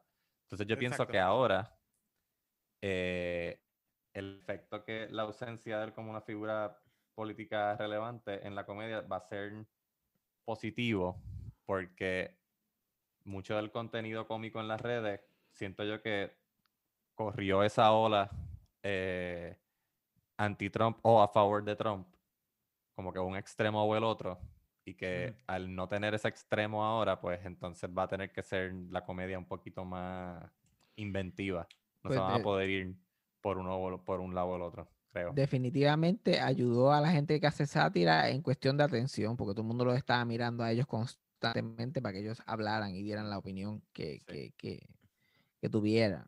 Pero creativamente no nos ayudó para nada. Eso fue probablemente los peores, los, cua- los cuatro años más difíciles de cualquier comediante, cualquier persona que tiene que parar todos los días a tener una opinión o un take gracioso sobre todo lo que ese hombre hacía todos los días.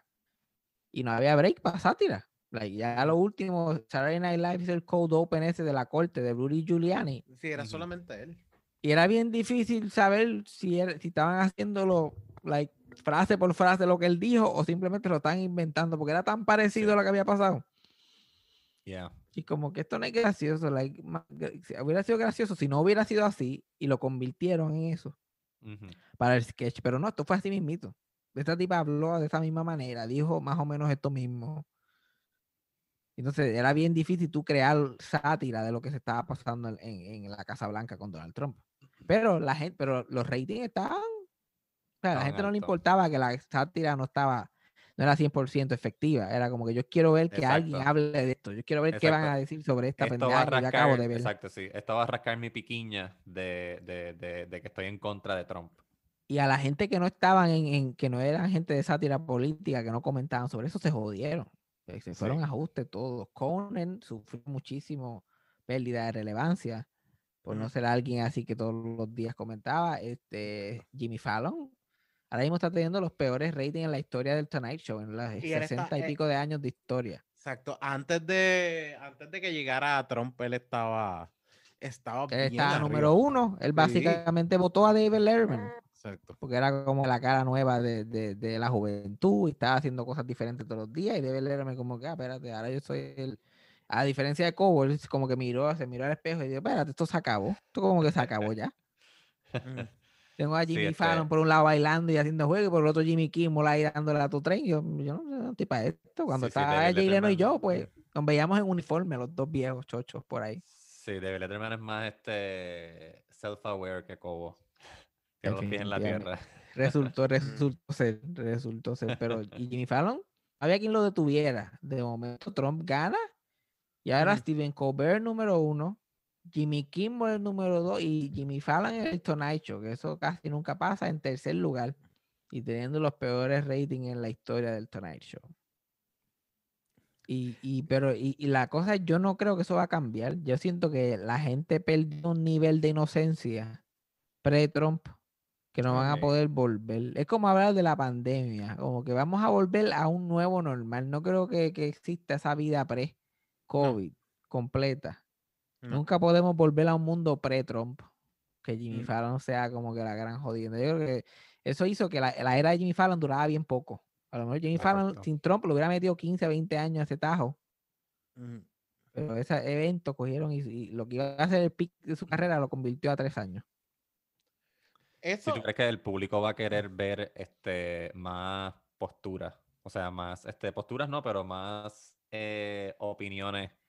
Más postura y más cosas que son importantes. Quieren ver comedias de cosas que le importen. Ya ellos como que eh, eh, han vivido demasiado para desconectarse completamente otra vez todo el mundo. Yeah. y empezar a ver cualquier tontería que aparezca. Eso pasará otra vez eventualmente, pero no, no lo veo pasando esta década por lo menos. Sí, exacto, porque lo contrario, este, que, el- que la mayoría de la gente esté distraída con, con A- ar- silliness y Arregla el micrófono, este, ya. El micrófono por lo derecho. como que lo derecho, arregla. Que lo tienes virado, como que por lo para donde ti, para que se... Está tapado de mí. No, no, no, pero pues, que tú lo pones más de frente. Tú lo pones un Es- poquito más viradito. No, gíralo, gíralo. Es que no, no, no tiene espacio ahora mismo. No en la, no hubo un rearrangement aquí en el escritorio. no Ah, tengo ok, espacio ok, para ponerlo como, como antes, Ok, ok. como anoche. Yo estoy ¿Qué estaba aguantando diciendo? mi micrófono, que lo odio. Odio agua, tener que aguantar los micrófonos con mi mano. Tienes que comprarte un bracito. Un bracito de esto es lo mejor que puedes hacer. Sí. Y aceite WD-40. Sí, bueno, eso es lo que me También, falta a mí. importante. Eso es lo que me falta a mí. Ok, Este, se me olvidó lo que estaba diciendo. ya te lo- te la cagué, de. Lo de, la, lo de la época, como que. Esas épocas de silliness y free willing. Ah, exacto, que la gente esté la buscando en su entretenimiento enajenarse de la realidad. A lo mejor eso fue lo que desembocó en Trump, que un payaso se convirtió en la persona más poderosa de los Estados Unidos y Ajá. posiblemente del mundo. Que es como que, ah, y, esto en, es y en la entretenido, esto gente es cree, entretenido. y, y en la y el gente creerse entertainment que, ganó. que- exacto, en la gente creerse que pues se acaba, no, esas cosas así, esas ideas locas ya no tienen pulo en la gente, porque la gente ha cambiado, la gente no está pensando tanto en el. Exacto. ¿Quién va a escuchar esta lista ridícula y pensar que eso es algo aceptable? Pero pues resultó ser que un montón de gente. mm, Porque Sí, no, exacto. Y ahora la gente sabe que lo que una persona con poder piensa y opina y dice importa demasiado. La, la comedia política que me preocupa es la de Saturday Night Live. Yo siento que sí. ellos sí que no van para ningún lado. no va a Ahora que la, la gente va a seguir exigiendo de ellos unos niveles y ellos van a estar como que yo no, de verdad, Solamente hay una cosa que yo creo que le ayudaría. qué cosa. Y yo creo que fue un buen juego que hicieron. Y es que yo no sé quién está haciendo, yo no sé si todavía sigue haciendo a Biden. Pero si tú tienes cuatro años fácil de traer de vez en cuando a, ¿sabes? a Jim Carrey a hacer de, de Biden, Sí, pero Jim Carrey se quitó ya, la pendeja. Esa es la, ya está, es ya está quitado completamente. O sea, mano, porque- So, el último que hizo fue el mismo día que Joe Biden fue declarado el ganador, que fue un sábado. Él lo hizo por última vez y después lo mismo anunció en Twitter, mira, no, no cuenten conmigo, no voy para allá, yo solamente hice un contrato para seis shows y quería que él ganara, pero ya se acabó. Y ahora cogieron a un miembro del elenco a hacer de Sí, Joe Biden está- y lo hizo una vez. Pero después de eso, después de ese nivel de eso y traer a alguien, a otra persona a hacer de Biden, es como que sí, se siente como que ya la, le quitaron la emoción al asunto. Exacto, porque a mí eso fue lo que... Y eso me encantó, porque Jim Carrey lo exageraba demasiado y lo hacía súper bien, o sea, era como que el aspecto cómico que él quería traer de, de, de Joe Biden estaba bien cabrón, porque no dejaba de, de pensar en la cuestión de lo que había dicho Trump, no dejaba de pensar en la cuestión de la forma de él expresarse o las loqueras que él puede tener en la mente, ¿sabes? Eso fue algo que, que, que le dio un buen pull, pero si no lo tienes ahora fijo no va a funcionar, porque básicamente el tú tener la, ahora mismo que alguien me vaya a hacer de Trump, porque Trump va a seguir saliendo, eh, de alguna otra manera va a seguir saliendo en media, de alguna otra manera va a seguir saliendo en los shows o en los sitios se lo van a seguir relajando, porque tener a, a Baldwin, a Alec Baldwin haciendo de él, y de repente tú te pones otra persona, vas a cagar el personaje y vas a cargar Y, el- yo creo que Alec Baldwin es otro que no quiere a estas alturas. Ya Alec Baldwin está hast- hasteado. Ya esos cuatro años y eso fue ahí jugándole casi. Sí, like, lo lo tuvieron que bajar a una vez Jim al mes. Él dijo, yo lo hago una vez al mes. so, guarden bien. Ellos tenían que velar cuál noticia iba a ser lo suficientemente potente a tener que tener a Trump esta semana en el, en el show. Sí, que espero que a Trump no se le ocurra hacer esta mierda un, un, un viernes. Tiene que hacer las mierdas el se- lunes para ne- poder usarlo. necesi- con, gracias al Trump de Alec Baldwin, necesitaban un Joe Biden que pudiera competir, no podían poner a cualquiera del elenco, tenían que, por eso fue, Exacto. cogieron a Jim Carrey, alguien que pudiera hacer a Joe Biden enorme, igual de grande que Trump, que se vieran igual, porque si no iba a ser un, iba a ser un disparate. También, también. Porque, y, de- y de verdad, Alec Baldwin, tengo que admitirlo, que era como que a mí me gusta Alec Baldwin por sus papeles y diferentes, ¿sabes? Porque él, más que ninguna otra cosa, lo más que hace es comedia, yo siempre he entendido, o son papeles que son un poquito más, más al área cómica. Pero la realidad es que él hace este personaje, tú notabas que era hate de él, que es como que yo estoy haciendo este personaje, pero yo odio a esta persona y me la quiero, la quiero satirizar, la quiero burlarme de ella, quiero joderla. Y de ese lado es como que lo- los personajes que, lo- los actores que como que tiene Saturday Night Live, no, yo no creo que tengan esta cuestión como que eh, lleguen a ese nivel. Y es bien difícil, yo pensaría. Igual que con Jim Carrey. Eso va a estar bien difícil. Han De hecho, habido, han habido Obama eran dos diferentes. De, de SNL. O sea, todos Obama fueron dos. Pero Dos, para mí el más que impacto que tuvo fue Fred Armisen. Sí. Porque él, él era el que lo hizo cuando él ganó y como que le dio ese, esa interpretación. Mm. Y el, y el George W. Bush de Will Ferrell es Sí. legendario. ¿no? Eso- él hizo Sí. hasta un show en Broadway de ese personaje. Exacto. Y el George, el George padre de, de Dana Carvey, que no se parecía en nada a George padre, pero él creó un personaje básicamente basado en ese tipo Mm, mm. que pegó a unos niveles cabrones.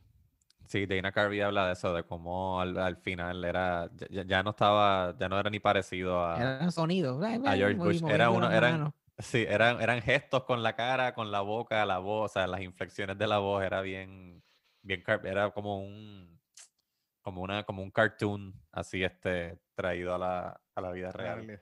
El, el más extraño de todos los presidentes de SNL fue el primero que ellos parodiaron, que fue a Gerald Ford, que era el presidente. Cuando SNL empezó, el presidente era Gerald Ford y se, Sí. y se había justo acabado lo de Nixon. Ok. Y el que hacía de Gerald Ford era Chevy Chase. Y Chevy Chase lo hacía sin ningún tipo de maquillaje para parecerse a él. Se ponía un gabán. Y Chevy Chase, jovencito, 28 años, pelo perfecto, browncito, jovencito, good looking. Y él hacía los sketches. Y Gerald Ford era calvo, viejo de 60 y pico de años.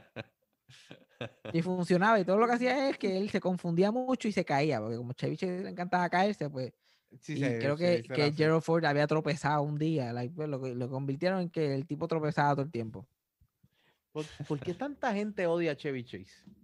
Porque un huele bicho. Porque O sea, un una fucking las- asshole. Exacto. Es una de las peores personas. Y para mí, para mí, Chevy Chase era Dios en un punto de mi vida. Chevy Chase era Sí. Dios. Por eso te digo, por eso te digo, porque Chevy Chase, eh, como es que esa es la desgracia también, Chevy Chase creció para mí en el 11 con las películas estas de el 11 a las 11, tú sabes, todas estas quedaban así y Chevy Chase era una de las películas que más te sea, Eran las más que te ponían películas. La de Funny Farm, ¿cuántas veces fucking yo vi esa película?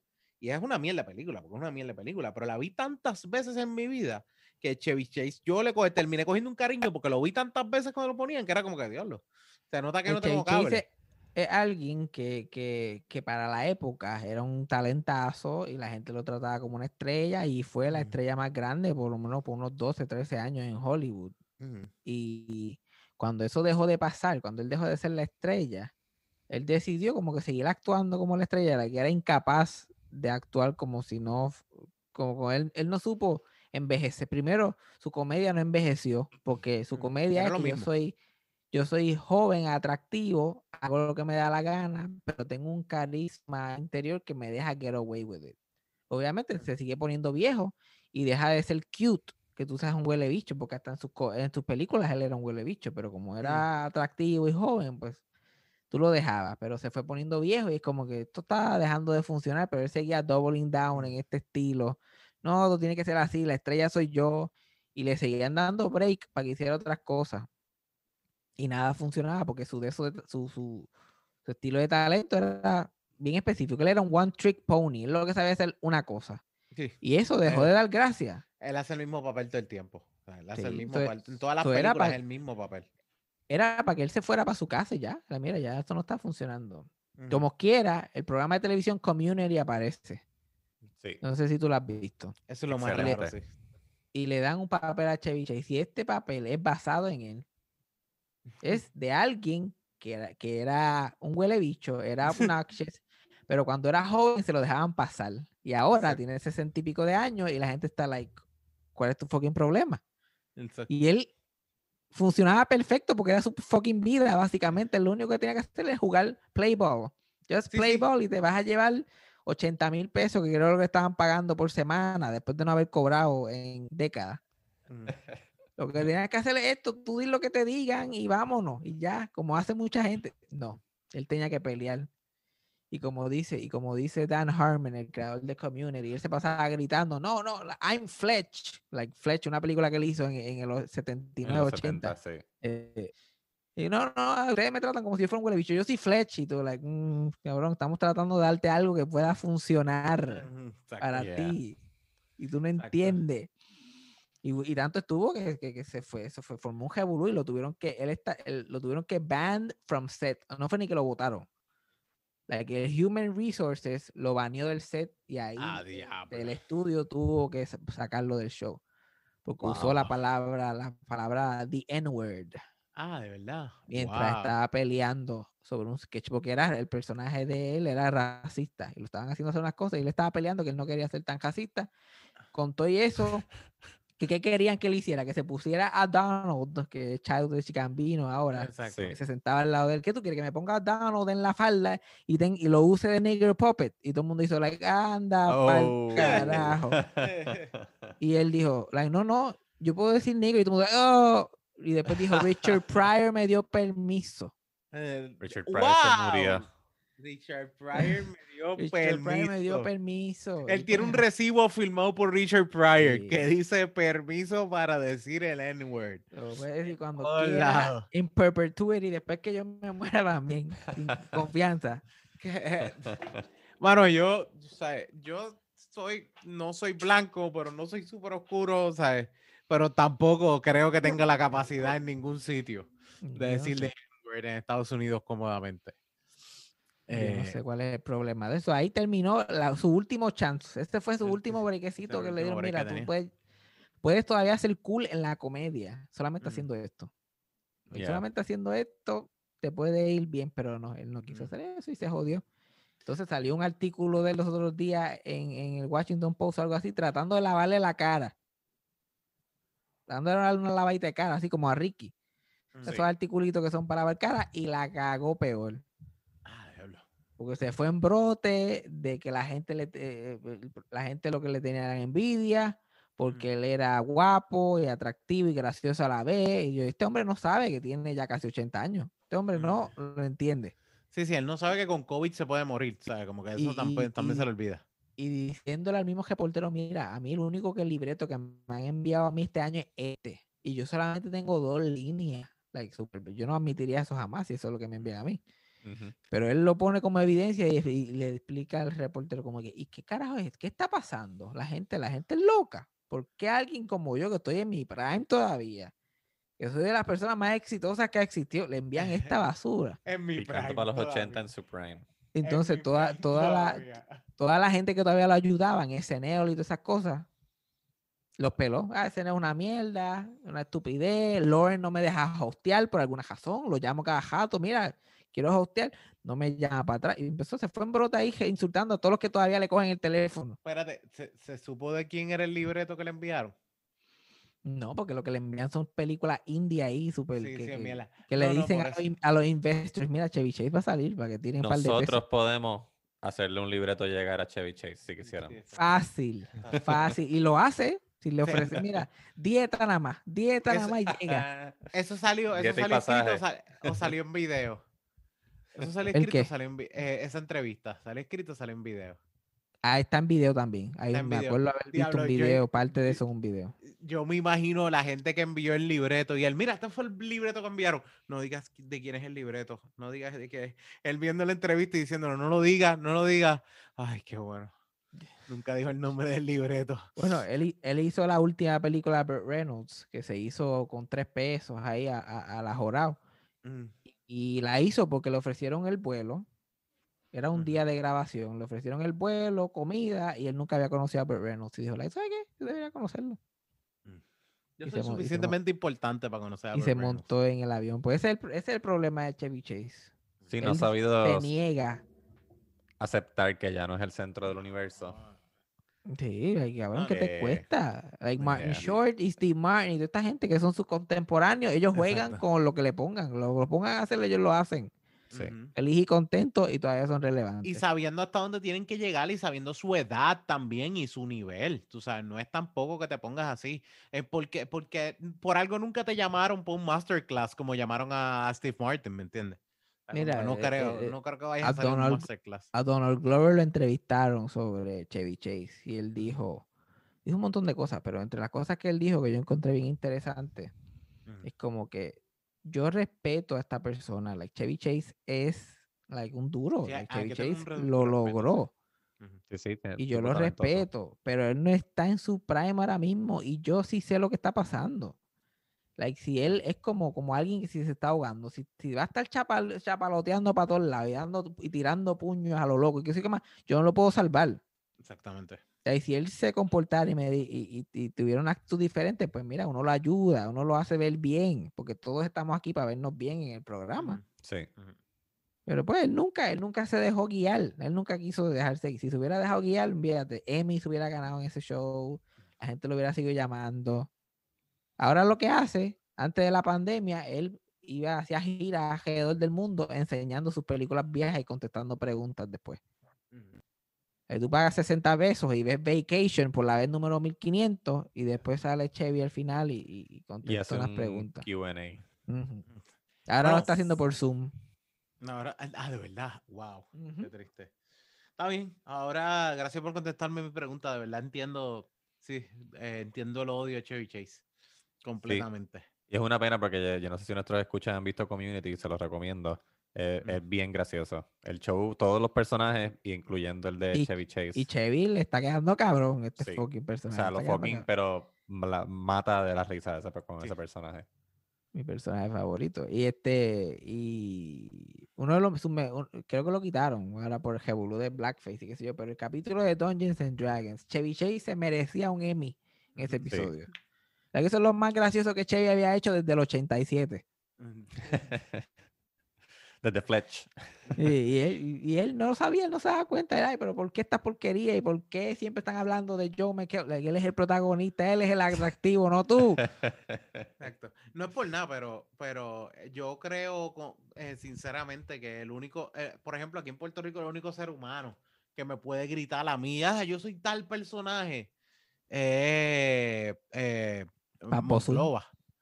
No, no, Monclova, no, yo- soy, no. Pa- Papo también, no tan mal.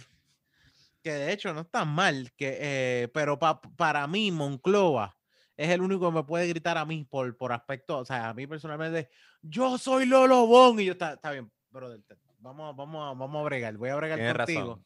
Vamos O sea, a. ¿Y tú crees que él lo ha, y la cosa es, él puede, y tú crees que lo ha hecho alguna vez en su vida? No, ni siquiera es un la carajo, un carajo, es como que no, un carajo, ¿sabes? Como que él va a llegar a hacer el, el- el papel que le toca hacer, no, no importa dónde viene, ¿sabes? Él, bueno, él tiene claro su, su cobro y su, su- lo que, pero no es como que te, te estoy diciendo yo hice esto, yo hice lo otro, porque yo no creo que de las 1200 obras que ha hecho, la- lo más que te va a sacar en cara es que, que, que hizo Lolo Bon. ¿Me entiendes? Porque no creo que él, él- él sea así. Y Pero, eh, la mira, realidad, él, él lo puede decir y yo sí le digo que está bien, toma, el sándwich es gratis, toma, si lo estoy atendiendo a algún loco. La de René Monclova es alguien Mm, que tiene ese potencial Luisito Vigoró, que tiene un brand que ni ha tocado. Y Ujú. créeme, yo creo que él necesita a los chavos, que tampoco es que no, él no está en la posición de Vigoró, que se puede Exacto. para atrás. Exactamente. Y es interesante que no, que, na- que nadie nunca le ha dicho esa idea, o como que él ha tenido el entusiasmo. Like, unas camisas de los Lobón se venderían, y, y- y eso es una creación de él. Es una creación de él, él debería lucrarse de eso.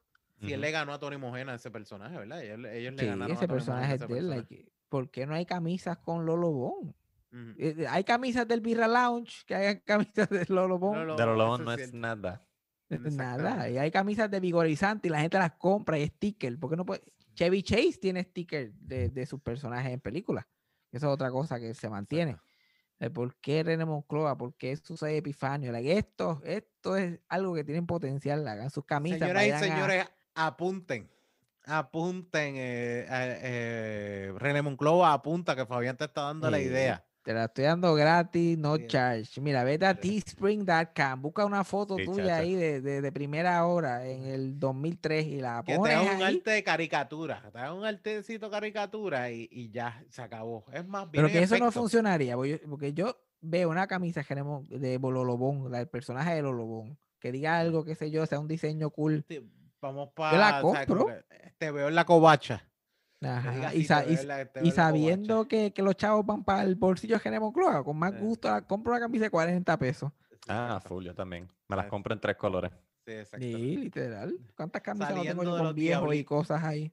Saliendo de los Diablitos Cocktail Lounge. Era como se llamaba. Así era que se llamaba el prostíbulo. ¿Dónde él iba? Literal, Diablitos literal. Cortec Mira, si estás escuchando, lo dudo. Bueno, sí, por- hay más probabilidad de Camila, puede que esté escuchando. Camila, Camila. si escuchas esto, Tienes que hacer lo mismo que hizo la hija de. Vigoró con tu papá.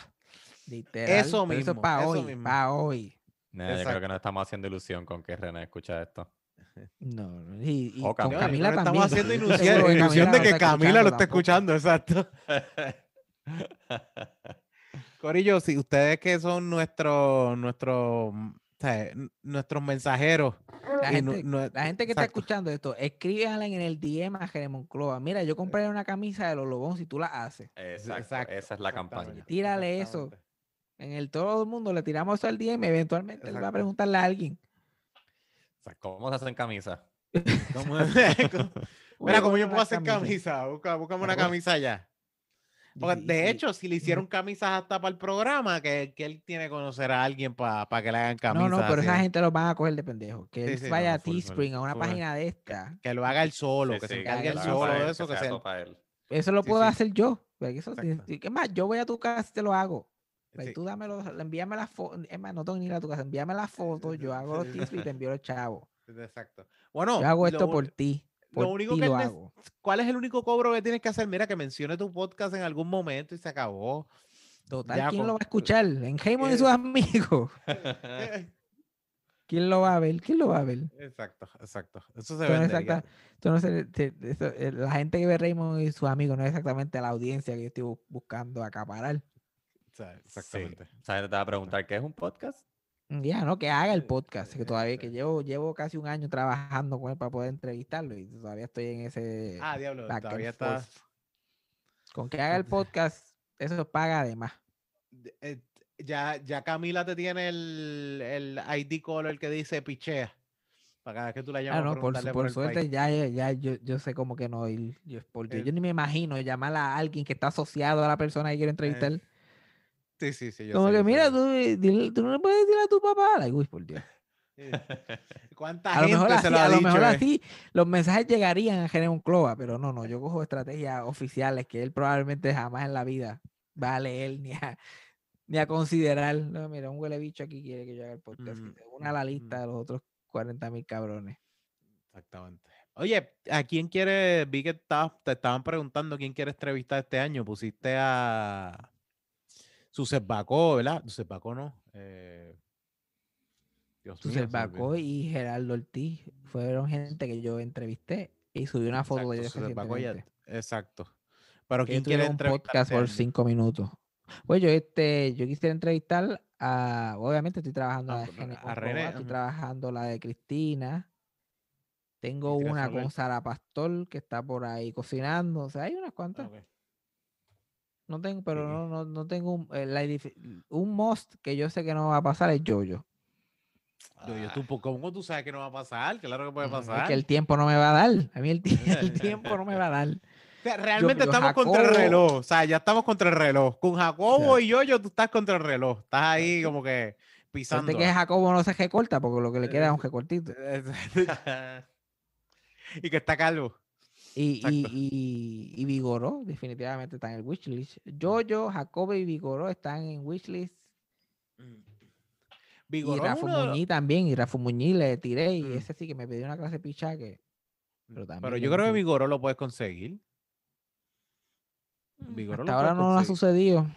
No, Es ah, que has la tirado, mí- has yo, siento, yo siento que como esta fiebre de entrevistar a la gente en podcast ha cogido tanto auge, Ajá, Sí. sí, sí, tienes y toda la razón. mucha gente pasan papelones cuando los entrevistan en podcast. Es bien difícil hacer un caso y decirle, like, no, no, pero yo sé de qué estoy hablando y te voy a hacer preguntas que probablemente no te han hecho en otro sitio. Like, es difícil state el case. Y no lo Sí, puedo sí. decir escucha el podcast porque los he pelado tanto a la, mayoría, de hecho. Ese es, un- ese es otro pequeño problemita. Cuando uno tiene un show y a veces entrevista gente que uno habla mierda de la gente que uno quiere entrevistar y después pues, se ofenden y no quieren salir en eso. Sí, ¿verdad? Yo no quiero decir como que, hola, mira, este, yo me paso hablando mierda de ti en mi podcast. ¿Por qué no? ¿Verdad? Participa.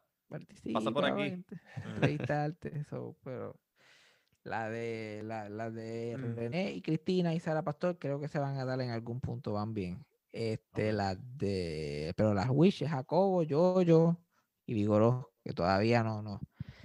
Que yo, yo pudiera, qué sé yo, escribirle a Druxila, que la Ujú. entrevisté ya y decirle like me, pero yo no. Tampoco estoy, yo no tengo, yo, yo no tengo esa fuerza cara, por lo menos todavía no. Mm. No, porque yo sé que la, la de, la de Jacobo es una entrevista que yo sé que sería, eh, de verdad, tú eres una persona súper indicada para entrevistarlo primero, porque eres la persona que más sabe felizmente de, de- todo lo que vaya a hablar. Pero yo pensaría que la de Yoyo es, es- uno de tus, ¿sabes? Este, es- es- déjame ver con quién uno puede comparar eh, yo-yo con, con conmigo. Yo te podría decir que es como, no sé, conocer a John Mulaney o algo así para mí. O conocer a, eh, eh, a- ¿sabes? Como que para ti yo-yo, yo sé que es un... Para mí, un Jojo top. es Betty White. Es Like, Betty. e- Él es el, es el principio, el medio y, y lo que está pasando actualmente en televisión. Exacto. El, el día que inauguraron esas estaciones, like, él estaba allí, con, al lado de. Luis, y esto es verdad, like, está Luis Muñoz Marín, René Márquez y Yoyo Boing, like, cortando la cinta de. WIP, de WIPR like, en la foto. La única persona que queda viva. Wow. Y que estaba pegado en ese tiempo, no era que era un jovencito stagehand ni nada por el estilo. Él, ya él era un actor conocido. Sí, sí, sí. No, él no estaba llevando sacos de lado a lado o moviendo escaleras. Él estaba. Él hacía, no, él hacía novelas de radio y cuando las hacía, cogía la guagua de, de Santurce al estudio que era en el viejo San Juan y, y- y acompañaba al child actor que iba con él a hacer la novela también y el nene se llamaba Miguel Ángel Suárez. Y Miguel Ángel Suárez creció, se convirtió en uno de los mejores actores de Puerto Rico y se murió. Y Yo-Yo Boy todavía está por ahí. Todavía sigue ahí metiéndole. Está bien cabrón. Está bien cabrón. y la, y la- la primera obra de teatro que Yo-Yo Boy hizo en la Yupi fue una obra de René Marqués, en la que uno de los estrenos de René Marqués, que es uno de los escritores, los dramaturgos más importantes de Puerto Rico. La Yo-Yo Boy es el ajo blanco Ujú, de Exactamente. Puerto Rico. Ha estado en todas. Jesus. Y desgraciadamente muchos chamaquitos hoy día no, no conocen nada de él. Yo- lo yo- conocen así de, de, de, de, pues, de friendi- de, ¿cómo se llama esa mierda? De borinqueando o lo que sea que está haciendo por ahí. Oye, yo creo que lo estás haciendo. y Normalmente tú lo haces con tus episodios, pero yo creo que también debería, como por ejemplo, hablaste ahora de o este episodio que salió esta semana de Larry King, ¿verdad? Pues yo creo que también deberías como que hacer pequeños mini documentales o algo por el estilo, mini sets de lo que estás haciendo, de coger, por ejemplo, un artista puertorriqueño o cualquier artista americano, algo así, porque tú tú eres muy bueno dando la explicación de alguien, como que le pasó esto, le pasó lo otro, y pasó por esto, y pasó por lo otro. Y yo creo que sería bueno que fuera de, tu, de tus episodios normales de Eso fue sarcasmo, hagas esas explicaciones, brother. Porque yo, eh, yo soy un bicho de Gilligan esta semana de pasada, y al yo enterarme de todas las cosas que tú mm, eh, enseñaste, y tú no hablaste de Gilligan directamente, hablaste de, de ciertos aspectos de, y como quiera tienes la capacidad de decir, ok, voy a utilizar esto, pero lo puedes, eh, te puedes encargar de como que hacer algo histórico o informativo directamente, no solamente eh, dentro del programa, sino como un clip aparte. O puedes sacarlo del mismo programa tuyo, como un clip de esa historia de lo que estás hablando. Mm, Sí, pues, eso, eso, se puede- eso está en camino. En algún punto lo, lo quisiera hacer porque Mm, en el futuro, bueno, esto es una exclusiva, pero mm. en el Oh, futuro shit. pronto vamos, vamos, va- vamos a hacer el podcast en video Ok, nice. y cuando la, no va a ser completa, la- se va a grabar en video, pero va a salir en clips. Y parte de los clips, pues la gotita del saber de esta semana se tira un clip de cuatro minutos, cinco minutos, hablando de la persona que hablamos y eventualmente Mm. cuando haya un equipo que reve- realmente sepa, pues se le añaden fotos a, la- a lo que estoy Ujú. diciendo y Exacto. videos y poco a poco, pero como yo no sé mucho de esto, yo todavía estoy like, cuadrando el programa de edición y qué voy a hacer y cómo hacerlo. so, poco a poco. Ah, ya, ya han Sí, ¿no? pasado Y ese no se olviden también. que el estímulo económico viene, así que Exactamente. eso se puede Bueno. invertir. ¿Tú estás seguro que viene o supuestamente se paró? El, de e- el segundo que venía después de los 600 que no a todo el mundo le ha llegado. Bueno, yo Pero estoy viene, o sea- contando con esos 1400, so, más vale que vengan. pero ya yo los tengo sí. Ya- gastados. ya Ya, tú yo los tengo gastaste. gastados. Sí, sí. A mí no me queda nada. Ya yo también los gasté. Yo también los tengo gastados en la mente y Y- ya yo sé dónde y- los voy a poner. Porque ustedes no hacen el, el podcast en video ya. Yo siento que verlo en video, like, yo lo veía mucho, como que mucho más, I would cut, cut up, porque si lo estaba buscando algo en YouTube que ver y que yo, pues me salían en las recomendaciones y yo por Mm, un episodiocito en el televisor. No chill. sé, mano. Honestamente, honest- soy honesto, yo. con esto de la pandemia también como que Mm. no sé dónde filmaríamos. Mm, Porque nosotros podemos que estamos grabando esto, pero honestamente yo no siento que esto es un- una cuestión de calidad uno, que uno va a dar. Y estos son grabaciones así donde estamos y, y grabaciones donde estamos nosotros localmente, porque estamos grabando por Zoom. Pero yo no creo que esto también como que sea algo que si fuéramos a grabar a un sitio específico y te viésemos esos sets, pues ya son otros 20 pesos de, de dejarnos llevar por eso. Pero realmente no, a mí este contenido así grabado por Zoom, prefiero audio. Y si tú me preguntas también, es que hay gente que, yo sé que esto es, que hay gente que lo consume en video y hay gente que lo consume en audio. Yo soy 100% de consumir todos mis podcasts en, en audio. Esa es mi, esa es mi, mi a- a- dirección normal. Y yo siento que es como que un poquito más enjoyable que estar viéndolo porque eh, me puedo también desligar de lo que esté haciendo y puedo seguir escuchando, o sea, como que escucharlo y, y trabajar con lo que estoy haciendo, me refiero. Que es como que no me quedo pegado con el video, sino que me siento más cómodo así. Yo sé que hay gente que lo prefiere, prefiere verlo. Pero por lo menos ese es todo depende de lo que de lo que estás haciendo. Hay gente pues que si está montado en el carro y lo quiere escuchar, pues lo pone. Si está ese día de casualidad En la en la casa y lo quiere ver, pues lo ve. Mm, Exacto. Exacto, exacto. a mí el que- podcast mío Mm. siempre yo he sentido que audio. Like, a mí eso es un programa exacto. de audio que nosotros hacemos. Pero le Yo quiero dar esa dimensión porque es buena publicidad. Sí, exacto. Like, poner un vi- like, si tú pones un clip de audio en Facebook o en Instagram o todas estas cosas, nadie lo va a ver. O un link para que entres al audio, like, nadie lo va a escuchar. Si ya la gente te ve hablando Sí. en, en un video, pues puede ser que le clic y diga, oye, eso estuvo bueno, ¿qué es eso? Y vea, ok, pues tienes que ir a, a los apps de, de podcast a escuchar el episodio. Mucho más engaging, sí. Completamente. De hecho, y, y ya yo estoy acostumbrado a ver gente en, en cajitas así, eso no noto mucha diferencia. Like, Sí, yo, vi- yo escucho mucho a Howard Stern y, y sus elementos en video, ahora todo, todo el mundo está en su casa, él está en la casa de él, todo el mundo está en su casa y todo el mundo tiene su, su, su, su pequeño cuadrito. Por lo menos los, los hosts, Howard y, y, la que es co-host con el Robin, pues le hicieron como un setcito ahí bobo atrás, a lo que se ve, y ya, Ujú. adelante para allá. Probablemente eso se ve que no vuelven, aunque se vacunen todos, no vuelven ya. Sí. hasta, sí, hasta tres años después que ya todo esté tranquilo, la mitad No, de la sí, gente ya Howard muerta. Stern se muere, se muere en su casa detrás del micrófono.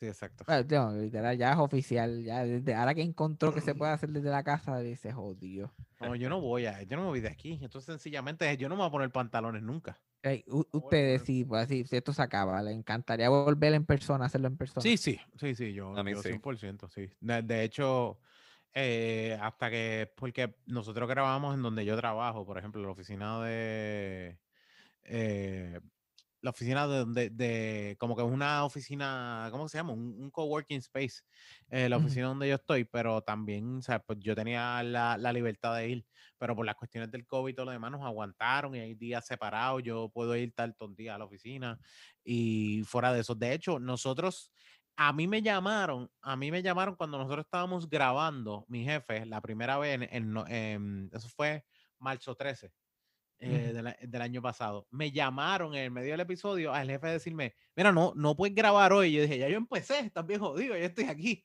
Entonces, como que, pues, pues, pues termine y váyanse, termine y váyanse. Y yo, pues está bien, dale, no hay problema. Y ahí habían clausurado completo porque ya no podíamos ir a la oficina. Sí. Eh, Y después, ahí al jefe le, y después al jefe le dio COVID por nuestra Sí. culpa. Exacto. Completamente. Y él sobrevivió, pero ahora es ciego. So, usted- Eh, ustedes no están grabando en persona porque no tienen un espacio así que se puedan En- reunir por el momento. En Correcto. parte y, y por seguridad también, por el mismo hecho de seguridad también, pero ¿sabes? también nosotros pues vamos y nos aseguramos que estamos, tenemos nuestras mascarillas mientras estamos haciendo cosas, también tenemos nuestra distancia, las veces que nos hemos sentado, eh, que fue para el aniversario, o sea, tienen que ser también eventos bastante importantes para nosotros, porque era el, el aniversario, el segundo aniversario, pues decidimos que tenemos que grabar juntos. Y después de eso tuvimos una invitación a la FOC, que fue la otra vez donde, después de donde grabamos. Fuera de eso es ver si tenemos un buen lugar, que sepamos que tiene espacio, que sepamos que es cómodo y que podamos trabajarlo, pues veremos así para haga.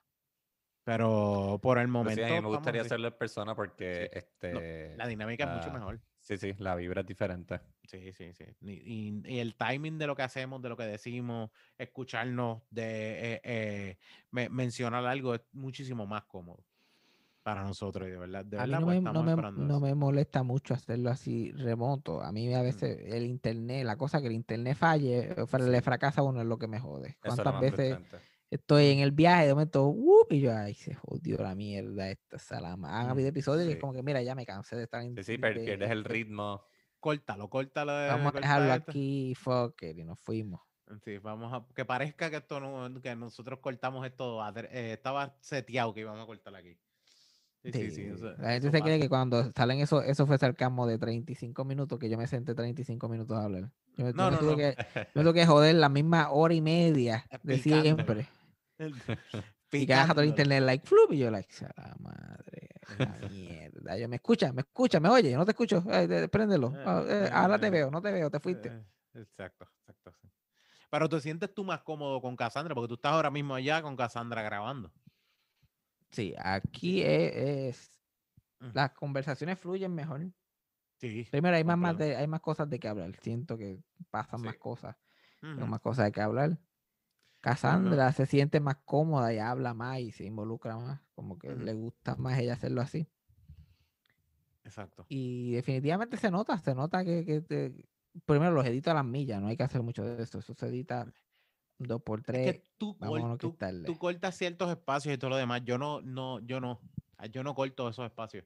Si hay silencio, em, la gente de Relaunch ya sabe que hay silencio. Si hay espacios o algo que estamos diciendo, ah, pues espérate, me pasó algo, ah, se me olvidó tal cosa, que se joda. Tú sabes, de ese lado es como que me gusta esa conversación. De hecho, también, por ejemplo, eh, la cuestión de Larry King, que tú digas que no se prepara y todo lo demás, yo tiendo a tratar de, si acaso, buscar uno que otro tip, pero no me gusta, por ejemplo, los invitados prepararme, porque si no siento que después que termine de leer lo que me, lo que me preparé, me cagué y no voy a poder hablar más nada.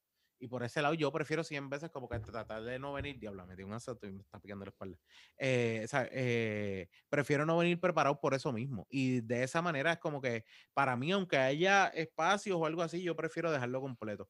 Y es porque yo creo mucho en el podcast que es legit, legit, como que se siente esto es natural en lo que se está haciendo, en lo que se está haciendo. Y el tuyo, o sea, el tuyo no, me refiero como que se escucha natural, pero ante todo esto tú no, tú no sientes los cortes con el tuyo, porque con el tuyo no se siente. Hay otros podcasts que tú te das cuenta que tú dices, aquí cortaron, se fue la mitad de lo que se está diciendo y no quedó coherente entre uno y otro y aquí brincaron un montón de cosas, pero la realidad es que ante todo eso, es como, hay gente que le gusta escuchar esa mierda, aunque esté media hora, obviamente la pelea que tienes con internet no, pero o sea, hay veces que hay gente que le gusta escuchar el, el viaje que tú te vas, ah, espérate, me pasó tal cosa, ah, me pasó lo otro, porque yo soy uno de los que me voy en el viaje, por eso en parte a mí me gusta pero pero escucharlo. Te, te- sorprendería lo abugido que se pone. y te like, "Ah, eh, no, te fuiste, estás ahí. Y después, como que sí, sí, estoy aquí. Y yo, ok, ¿de qué estás hablando? Eh, Y Cassandra, como que tal cosa. Y yo ahí, pues mira, y ahí y eso, ¡fup! lo corto. Eh, de- pequeño. O, me- o, o a veces, este, como que estoy hablando a Cassandra o algo. El otro día que le quería enseñar el video de la Comay. Mm, Yo como que, Ajá, "Ah, me acuerdo, ah, te lo voy a enviar. Y entonces yo voy a buscar el teléfono, ella se para y busca el de ella. Pues eso eh, son como 25 segundos, pues se cortan. porque exacto. como que, ah, te lo voy a enseñar, apá, que te lo enseñé. No Mm. tenemos tiempo para perder. Sí, sí, sí, no, no, no. Pero Y yo- si algo no funciona, porque a veces yo cuento algo y a mitad de eso yo estoy like, esto no va para ningún lado, dame yo seguir con otra cosa. Y me voy con otra cosa, pues eso que yo sé que no va a funcionar y que no hizo nada, Mm. pues, ¿para qué aburrir a la gente con eso? O sea, tratar de Ok. tener, porque eso es lo bueno de que audio nada más, que yo trato de tener un producto como que sin fat, como que lean, como que esto yo quiero que sea lo más ¿Sabes qué? gracioso, lo más Hace- entretenido. Así mismo te vas a tener que joder con el video. Como mismo te jodes con el audio, te vas a tener que joder con el video. Un poquito más todavía. Una pendeja, Pero pues, Así. Bien gracioso y poco grasoso. Esa, bien, así mismo, diablo.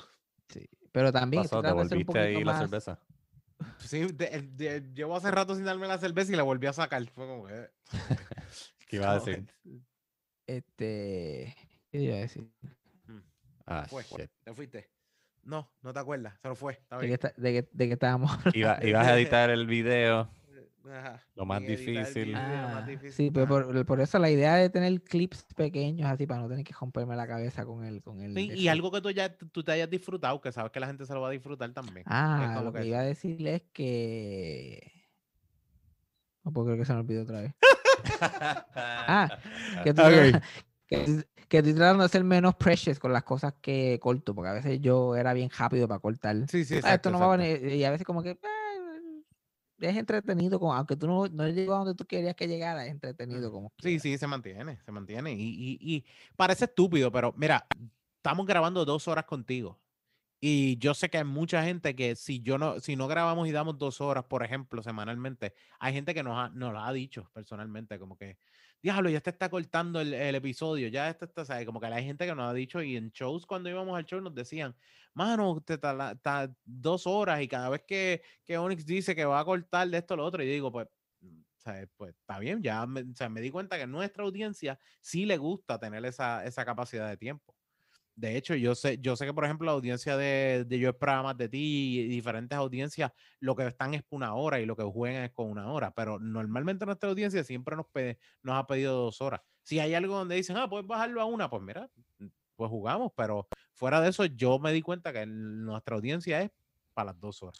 Por lo menos lo que es audio, yo no sé en el estudio de video, pero o sea, el análisis que tiene YouTube en el video, pero por lo menos para esas dos horas estamos. Y me, y me gusta porque también la conversación en dos horas da súper cómodo para dar muchas cosas y tener buena, bu- eh, buena variedad de temas. ¿Entiendes? Mm, Porque no dejamos de hablar de la cerveza, pero aún así hemos hablado tanto de Estados Unidos de Trump, tanto de eh, la comedia de Estados Unidos, tanto aquí de Puerto Rico, ¿entiendes? De todos lados. Y eso, eso es lo que a mí me gusta en parte. Sí, hay gente que escucha Joe Rogan y se echa cuatro horas. Sí, no, la gente, la gente cada vez quiere más contenido, más tú le das, más, Exacto. más quieren, porque quieren más de lo que le están dando. Sí, sí, porque quieren que tú hagas dos programas a la semana. Pecho, sé. Hasta dos episodios a la semana, Fabián. Eh, Como es un podcast diferente también, porque como el mío es más, mayormente yo hablando. Mm, Sí. exacto. El Cassandra llega, pero ya no llega con ninguna agenda ni nada, que ya esté como que vamos a hablar. Mm. Y si yo- eso, dos horas de eso, like, sería, yo pienso que la gente se aburriría más si es una no sé. persona ahí like, dándole. No sé, oblígala a traer un tema.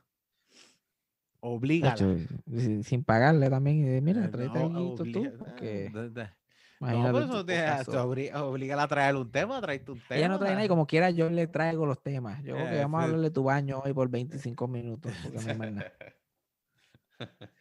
Ah, los aspectos, porque también es, y, e- y es, y lo mencioné, y siempre lo menciono, y siempre lo diré, tú eres uno de los mejores storytellers que hay, y estábamos escuchando el episodio tuyo, yo no sé cuándo fue, si fue el miércoles o algo así, que estaba con, que estábamos de camino a un lado, yo estaba de camino con mi novio al lado, y es como que, yo se lo dije, Fabián puede coger una cuestión de levantarte, ir al baño y darte con la esquinita de, de la pared, y Fabián te lo va a hacer una, una historia súper hija de puta. Sea, Súper hija de puta de esa manera. Y probablemente me acuerde de otra historia en el camino y es- te jumpa para dar otra historia. Exactamente, porque, Porque la de primera hecho, vez que yo me di en la, con la. con el- caballo, te, te lo voy a poner así de fácil. La historia de nuestros abuelos y cosas así las saben más en Patreon, por ejemplo. Mm. Y es como que hemos hablado de ciertas cosas, pero la realidad es que nosotros no nos vamos tan deep a hablar bien de nuestra familia. Nuestra familia no la van a conocer tan bien como conocen a tu familia.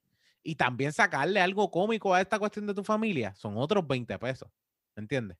Porque yo, yo, yo te puedo hablar de mi abuela y uno que otros datos así, pero yo no te puedo explicar así de esa manera mientras yo estaba creciendo. Y tú sabes. Sacarle el jugo, sacarle el jugo a tu abuela hasta lo Ah, último. No esa- puedes hasta hacer eso, sacarle hasta el último juguito, hasta las pepas. yo conozco- ah, sí, no, porque tú, toda tu, eh, y esa historia así de lo que está pasando, tú tienes esa capacidad de hacerlo. Yo no la tengo, nunca la, nunca la voy a poder tener. Y podemos explicar algo así, pero yo no te puedo explicar así de esa manera que te lo voy, te voy a llevar de un lado para otro. todo el Mm. mundo debe de saber que la- lo- los podcasts y el contenido que uno haga tiene que ser con lo que uno encuentra interesante. Exactamente. Sí. Si tú lo encuentras interesante, otras personas lo van a encontrar interesante. Mm, literal, mi podcast es que yo tengo en mi mente. Y, ese, y eso se convirtió en el formato. Lo que me pasó, lo que me pasaba antes, mi familia. Ah, esto interesante que vi los otros días. mm, Ay, dame contarte una historia de esto que yo tengo toda esta información si la quieres. pa, pa, pa, pa, pa, pa, pa, mm, Hay tus teorías también. mm. Ah, sí, Exacto. como teorías de pendejadas. Después yo pienso así, me criaron así, esto fue lo que pasó. y yo leí esta noticia, comenta, ahora ya hasta comenta las cosas, pasó esto.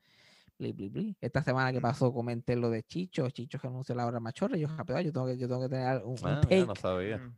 Ah, sí, No, renunció. atrás, renunció, yo- atrás. Yo no, yo no, lo- no me gusta traerlo ni nada por el estilo, pero normalmente, pero sí renunció y es, y es algo que se veía eh, inminente desde que empezaron. Porque Ujú. desgraciadamente te tengo que admitir que Chicho siempre evadía muchos de los temas porque él sabía que lo podía afectar. Él siempre sabía que lo podía afectar. Sí, y a quién se apunta. El Eh, mission statement del podcast es vamos a joder a todo el Eso. mundo.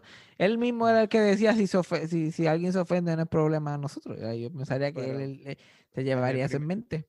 Exacto. Y, es, y eso es una, eso es una realidad que vi, que fue como que, mano, ¿sabes?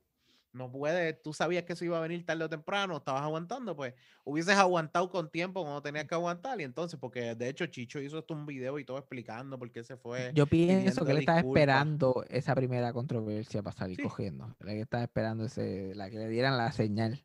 Pues fíjate, estaba esperando a ver en qué momento se iba, pero en medio de los episodios Eh, y de hecho, esto estamos hablando porque este es su contenido, el, el contenido del corillo, ni nada por el estilo. Noso- yo consumo los podcasts porque también sé que los podcasts que eh, más se escuchan también tú los tienes. Yo siempre siento que uno los tiene que escuchar, uno tiene que moverse, uno tiene que aprender de ellos también, uno tiene que. que, Por lo menos como que- saber qué está pasando, qué es lo que está haciendo la gente. que se está moviendo, que está haciendo la gente. Y la realidad es que yo escucho a los muchachos y todo demás, primero porque conozco a, a- conocemos a Oscar y conocemos a Maceta eh, personalmente. O sea, uno los conoce personalmente, pero también al mismo tiempo uno sabe hasta dónde se llega y, hasta, y entendemos de dónde ellos vienen. Pero junto con eso, o sea, el eh, Chicho era uno de los que tiraban algo y él trataba de como que no, no digas eso, porque desde un principio te ibas a afectar, ¿sabes? Yo, yo entiendo una de las cosas, nosotros hacemos esto, pero tenemos bien claro que nosotros, yo puedo decir que trabajo en esto o trabajo en lo otro, pero yo no digo en qué compañía yo trabajo ni nada por el estilo, porque también hay gente que busca hacerte daño y tú lo sabes.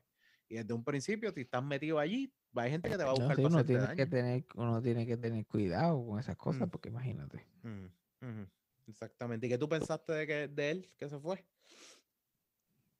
Pero, eh, lo, lo lo encontré interesante en relación a las interacciones que he tenido con yo con Chicho públicamente, que es como que, ¿por qué? ¿Por qué tú te estás disculpando ahora? Tú, tú no Mm. eras, vámonos hardcore, ¿qué pasó ahora? Que te Exactamente. estás disculpando y estás Sí, sí, porque- renunciando a un show que su que ellos estaban bien claros, no fue que lo cogieron de pendejo, like, no, no, No, no. nos vamos light, nos vamos light, No, y no, después no, se no. fue en el garete. No, no, no. No, no, es que Like, no. Es este que no. Se llama la hora machorra. Exactamente. Desde el nombre hasta el, statement que tú quieres traer. vamos. Exacto. Tú tienes un statement y una idea que tú estás trayendo. Tú te enteraste, tú sabes lo que está, lo que, lo que pasó. Jan, no, yo creo que Jan. Ah, no. ya, no, tú no, te yo no, enteraste de no. lo que pasó, de lo Yo que no me he enterado de con- nada. Eh, tiene que ver con lo de la policía, con lo de los policías que mataron en, en Isla Verde. Yo creo que ma- mataron, mataron a, los a los policías eso y, y comentaron la noticia en el podcast y Oscar, ¿sabes? siempre Oscar es consistente. Exactamente. Obvio él se fue tiene- pata abajo con los guardias Sí. y él, Y, y lo él está conoce la feliz, comedia de él Oscar, no que que importa, hay. él salió, bli, bli, bli. Ujú. Exacto, y él que, que, que ese fue su estilo. Y Chicho estaba al lado, como que él no dijo casi nada. Él, a lo mejor fue un comentario que él dijo como que, que se podía interpretar como que él estaba de acuerdo. Ujú. Y cogieron ese video y lo pusieron en una página de Facebook de policía, que habían como 80 mil policías, como que se llama Policía de Puerto Rico, Anda uno de esos grupos de. Facebook. Sí, sí. Y pusieron ese clip así picado más que ese cantito. Y Chicho pues se cagó. Anda pa'l carajo. Pero en verdad, Chi- Chicho no era el que, el que, el que le estaban pidiendo la cabeza, era Oscar. Pero como Oscar, eso es su desayuno de todos los sí, días. exacto. Él Ujú. se queda como si nada. Ya lo, pero yo no Y sabía. Chicho, pues, y- no- Eso fue entonces esta, esta misma semana o la semana pasada. El sábado, sábado, sábado pasado. El- ajá, algo así. Wow. Súper desconectado, de verdad que no. Y ya hici- hicieron un episodio ya con, con, con sin él. Sin él, exacto. Completa. Y hicieron, y lo explicaron en el Patreon. Y nosotros, o sea, lo digo, lo digo porque también, yo, porque yo sé que, que también mencionaron tu podcast en el proceso de, de uno, de una entrevista que tuvo Chicho con, con Maceta, algo así fue.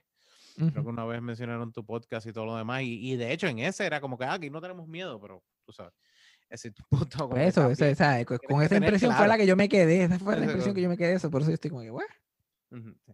Lo- o sea, yo lo que quiero, o sea, la, la, la cosa que tienen que tener claro es que como quiera, tú tienes, tú tienes, tú eres la, el reliable, o sea, todo es como que, no sé ni cuál es la expresión de la palabra, como que, o sea, todo puede ser jodido, mm, con tener un cogido de un mal sentido o también al mismo tiempo, Todo puede ser mal que saber- interpretado. a todo se le puede sacar algo. y tú eres eh, como que liable, eh, eh, en todo lo que tú haces, como que también te puedes sacar, te puedes ir, te puedes mover, tú sabes, eso es decisión tuya donde tú estás.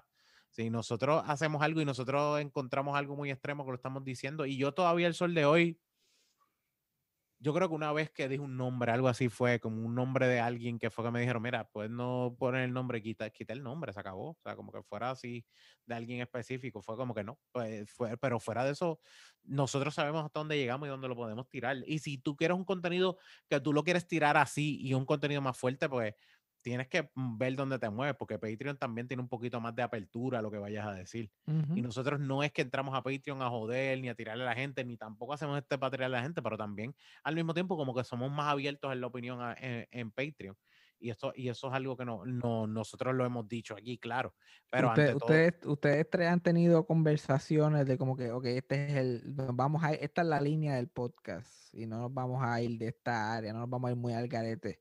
O ustedes mismos por naturaleza encontraron cuál era la línea, qué era lo que se... yo creo que ha sido más natural, ¿verdad? Más natural, sí, como que desde el primer episodio yo sentí que Onyx, Rubén y yo podíamos sostener una conversación, pues, por un, por lo menos por dos horas, que es lo que duran los, los episodios, y los, los, los chistes o las preguntas como que siempre, si- siempre han, siempre han surgido.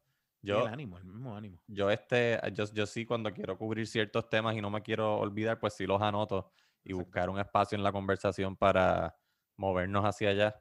Pero eh, en cuestión de, eh, de- en cuestión de tone y ese tipo de cosas, el tipo de humor, eh, lo, siempre lo hemos dejado fluir. Mm, Exactamente. No, ha- no ha sido irnos más allá de. Y ta- sin, sin tampoco venir con la idea de que sea, como que es para hacer daño o algo así por el estilo, o es para de- decidir ciertas cosas.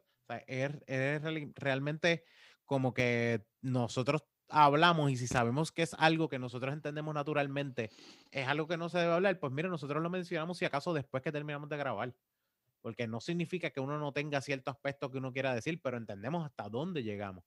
Y no es que esté- y- yo puedo, por ejemplo, puedo tener algo mal con la policía, o puedo encojonarme por algo de policía, o puedo encojonarme con algo del gobierno, que qué, pero tampoco voy a ir a explotarlo aquí directamente cuando entiendo que también puede hacer- haber algo que backfire hacia nosotros, ¿me entiendes? Que puede venir una cuestión a joder. Y tienes que tener algo bien claro también. La diferencia es que nuestra audiencia es muchísimo más pequeña que la audiencia que tienen ellos.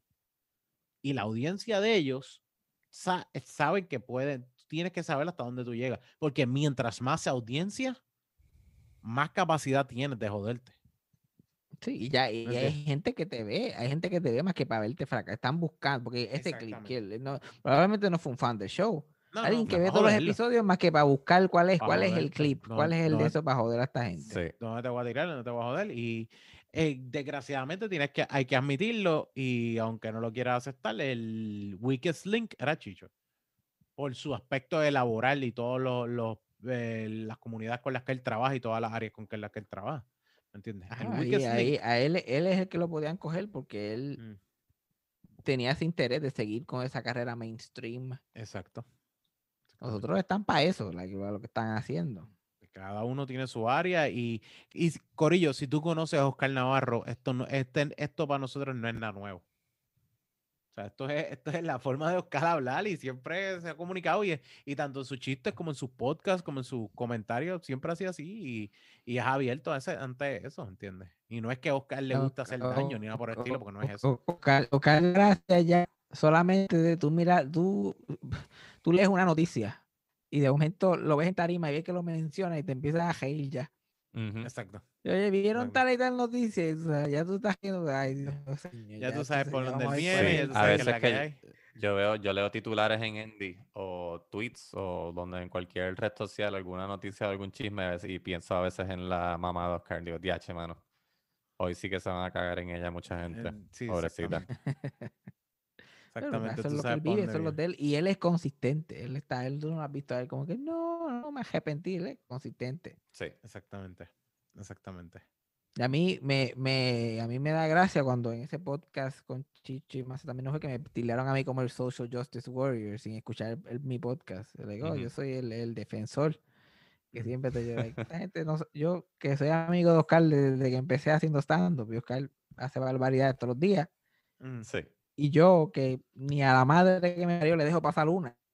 mm. Ni, a la- ni, a, ni a mi propia madre, pero ah, ellos se creen que es con ellos nada más. Es a, es a maceta que yo me, me- me altero con, na- con nadie más.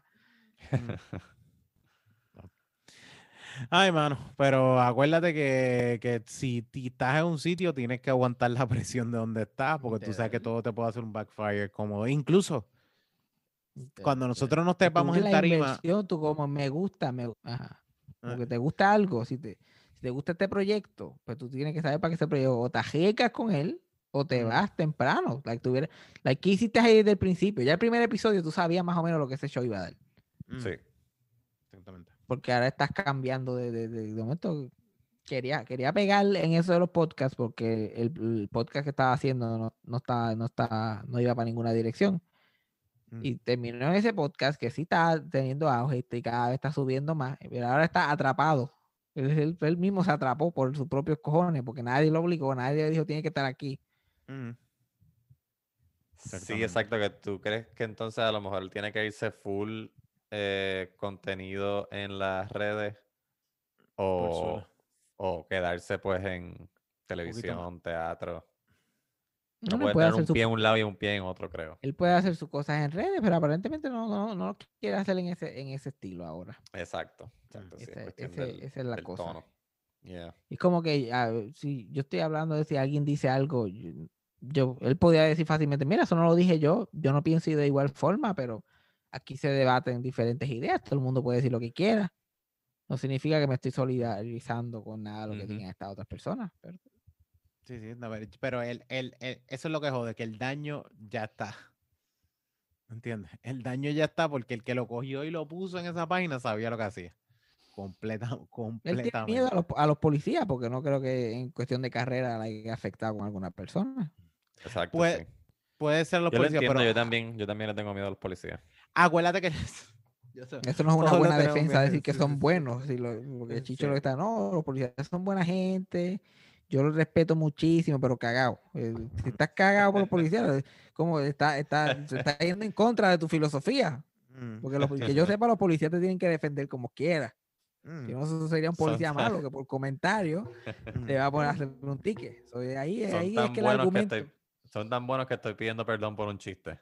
Sí, no, exacto. sí, sí. Mira, el argumento mío sería, mira, yo me le cago en la madre a la policía todos los días, pero como yo sé que ellos son buenos de verdad y salen de la calle a protegernos, no importa quién sea, pues yo puedo Sí. cagarme en la madre a cada uno de ellos tranquilito. Ese sería el, el- take mío del asunto, pero no, él lo hizo diferente. Esa es una buena estrategia, sí. Pues, Bueno, Y el que se atreve a hacerme algo está confirmando la otra teoría que yo no pienso. Que es que los policías son malos y corruptos. Ah, pues dale. yo lo lo- puedo Ah, hacer porque son tan buenos que no van a validar esas opiniones negativas que hay por ahí. Exacto. ahí- Ahora ahí está, En la, eh, eh, está en la mesa de ustedes. Ya ustedes Ahí hagan lo que quieran con eso. Fabián le acabo de dar la forma de defenderse completamente. Eh, Jaque mate. Completa- completamente. Está. Fabian's Gambit. Mm, Mira, eh, ¿tenemos algún alguna recomendación para este, para este, esta semana? ¿Tienes alguna recomendación, Jan? Eh, Fabián, si tienes alguna recomendación. Dios mío. Recomendación, además de ver eso fue sarcasmo. Además de escuchar, el sarcasmo, escuchar exacto. eso fue sarcasmo. Lo quieren ver, pues le puedo dar la dirección, te pueden asomar por la ventana. llégale, llégale. Está haciendo frío. Hay nieve afuera, ¿verdad? Ahí sí pues te jodiste. pues, Te te va a dar eso- eso- pero lo puedes ver. Tú dices que lo querías ver. Pero no te vamos a abrir la puerta ni para Ah, carajo. Ta- también pueden ver The Night Stalker, ese documental que salió en Netflix de Night Stalker. Ah, sí. Está bueno, ¿lo vieron? No lo he visto todavía, pero lo tengo ahí. Lo Lo vi súper gráfico, horrible. Pero bueno. Ish. ¿Cuál de- pero de qué? A ver si lo veo ahora antes de dormir. ¿Qué- de qué Asesino esto en serie. Asesino en serie mexicano. En California. Siendo encanto. Y era un tipo que, que- que era, un, era un demonio. Le hacía cualquier cosa. No tenía ningún patrón. Ah, diablo. o Él, sea que por eso era difícil este, de coger. Se metía en las casas. Mataba al hombre. Le metía un tiro en la cabeza. Violaba a la mujer y después la mataba. Pero a la misma vez que hacía eso, se metía en casa, se llevaba al niño que estuviera en la casa, lo violaba y después entregaba al niño sano y salvo por otro lado. Dios mío. También tenía otra cosa que entraba a casas de mujeres mayores, ancianas, y las violaba y las mataba, aunque estuvieran viudas o solteras o whatever. Eso era como que la gente, hubo un punto que la gente pensaba que eran tres criminales aparte, porque Exacto. es o el pedófilo que se mete a la casa, o el violador, o el violador de doña, o Sí, porque eh, la forma de capturarlos es porque tienen patrones. Sí, lo que una cosa, el único patrón realmente que tenía era violar y con mujeres mayores después también. Like, un- se metió en casa de dos hermanas y violó a una y la mató, que tenía como 82 años. Y la hermana, que era mayor, que estaba en cama, creo que la intentó matar y después se resultó que estaba viva todavía, like, que estuvo tres días ahí, tras que estaba en cama ya de por sí. Le habían pegado un tiro o algo, pero no la había matado. Esto, era un, esto era un salvaje, esto era un salvaje que no tenía ningún tipo de, de- de estrategia Sí. con todo esto. Es lo peor que tú te puedes imaginar todo el tiempo. Impulsivo, impulsivo, lo que primero que Y encontrara. lo gráfico, el documental gráfico con cojones, like, fotos de la vieja en la cama. Y. Jesus Christ. Ok, ¿cómo se llama? Esa es la recomendación mía. Night The Night Stalker. Stalker. Cool, cool, Stalker, recuerden, antes de, haya un dorm- a- gato. antes de acostarse a dormir, se quedan Ahí lo ponen. Sí, Good time. sí, exacto. Si lo quieres pasar bien, pues entonces. Pues, eh, mira, mano, eh, yo tengo una recomendación de. Yo no, yo no sé si cuánta gente hay aquí fanática de que nos escuchan, que sean fanáticas de Bruce Lee, por ejemplo. Pero hay una serie en HBO que lleva dos seasons y ahora fue que la vine a encontrar. Se llama Warrior. Eh, es de Cinemax originalmente, pero está en HBO Max, ¿saben? En la plataforma nueva. Y se llama Warrior. Y si eres fanático de Bruce Lee y, y, y te gustaba tanto como que las acciones de pelea, o sea, la- la- las secuencias de pelea, pero también te gusta esta historia de, por ejemplo, de emigrantes eh, de China y cuestiones de estas de las peleas por los barrios chinos y todo lo demás es una muy buena una muy buena serie se llama Warrior y la, la estoy viendo ahora eh, lo que van son dos seasons y es buen- buenísima me, me- me está interesando mucho y además que se mantiene bastante activa pero también esta cuestión de los conflictos entre gangas y la- la- las cuestiones de, de racismo porque son chinos o las cuestiones laborales es muy buena donde te está enseñando un San Francisco después de la fiebre de oro que se estableció allí y ahora está todo el mundo como que tratando de crear una civilización cómoda y poder crecer económicamente dentro de San Francisco y, y está todo este juego así con eso. Y también la pelea por el opio, que fue una pelea bastante grande, más Uf, todavía con China. Bueno que es. Buenísimo. Tú sabes cómo es. Oye, nuestra ¿ustedes, ustedes han visto la serie esa del Comedy Store que salió en Showtime? No lo he visto, Mm, chicos. no, Me no encantaría verlo, pero no sé dónde. Showtime tiene streaming, ¿verdad? Sí. Sí, Dieron tiene- two week Déjame ver si me suscribo al, free trial exacto para verlo. Porque de verdad que lo quiero ver. Acuérdate, cabrón. ya está- ya yo, vi, yo vi más que los primeros dos capítulos y como quiera quedé bruto con eso. Yo dije, coño. Y ya está fuera completa. Sí, ya se acabó. Son como seis capítulos o algo así. Pues a lo mejor sí Ok. cojo el free trial entonces para ver si la, si la puedo ver. Tú sabes cómo es. necesitas solamente necesitas siete emails diferentes para poder ver series así. Like, e- está tan bien produ- producida esa pendeja. Like, el primer episodio hablan de las estrellas que formó el Comedy Store en su época. Salieron de ahí, ahora son super estrellas. Y Ujú. terminaron hablando de Freddie Prince. Que Freddie Prince fue una de las estrellas más grandes del stand-up y de la televisión. Like, bien. empezó a hacer stand-up a los 19, a los 20 tenía un sitcom, el sitcom número uno y Mm. estaba haciendo show en todos lados. A los 21 se mató, se suicidó. Mm. Eso fue una carrera ahí uno detrás del otro. Fuga. Hasta el y tiro vino rápido después. Literal, el, libro, él mismo se lo puso. Sí, sí, ¡fuc! sí. Y él, este, él era puerto, mitad puertorriqueño, mitad alemán. Húngaro. así. Húngaro era. Húngaro, sí, tenía un chiste donde decía que era Hungarican. No, Oh, sí, God. pues él era de allá. Chinese girl. Y, y- y lo enseñan, enseñan su velorio. En una de las escenas ponen una canción así, enseñan like video de su velorio. y Yo nunca lo había visto. Y parece like un montage de una serie, porque todo se ve tan reído. Entonces sale Jay Leno joven, con afro, ojos aguados, like súper traumatizado. Él un bebé de 22, 23 años, like detrás de él están como que David Letterman y, y, y- y, este, todos esos comediantes de la época, jovencitos, chamaquitos. Robin Williams, Richard Robin Pryor, Williams. Elaine Boosler, y de momento detrás de ellos sale Lucio Ball como con mil años, por alguna razón ella estaba, como ya era una estrella de televisión, like, súper Sí. famosa, like, ella estaba allí también, y yo, like, wow, qué mezcla tan extraña de gente de hay gente, aquí. ¿verdad? A lo The mejor ella Store. iba al Comedy Store así como público a reírse un rato. No sé, güey. No, lo, lo dudo mucho. Ya, ¿tú tienes alguna Este, recomendación? Nada, le iba a recomendar este, una recomendación bien eh, general, pero le recomiendo a la gente los sándwiches de bistec. Son buenos, mano. Yo este, me comí dos esta semana, después de varios meses. Así que sí, les recomiendo, mano. Lo pueden hacer en su casa, lo pueden comprar en una panadería, en un coffee shop. Si tienen sándwich de bistec, pídelo. De seguro es bueno. La hay, no los hay quietos. En algún lado. No, loco, ¿cómo va a ser keto? Tú necesitas pan, necesitas papitas. Dos cantos de lechuga. Dos cantos de lechuga. Un keto pan, un pan keto. Sí, vienen, vienen, vienen panquetos, vienen panquetos. Y, y co- de hecho, Costco nunca me falla. Costco ahora me trajo un panqueto. So, estoy de show.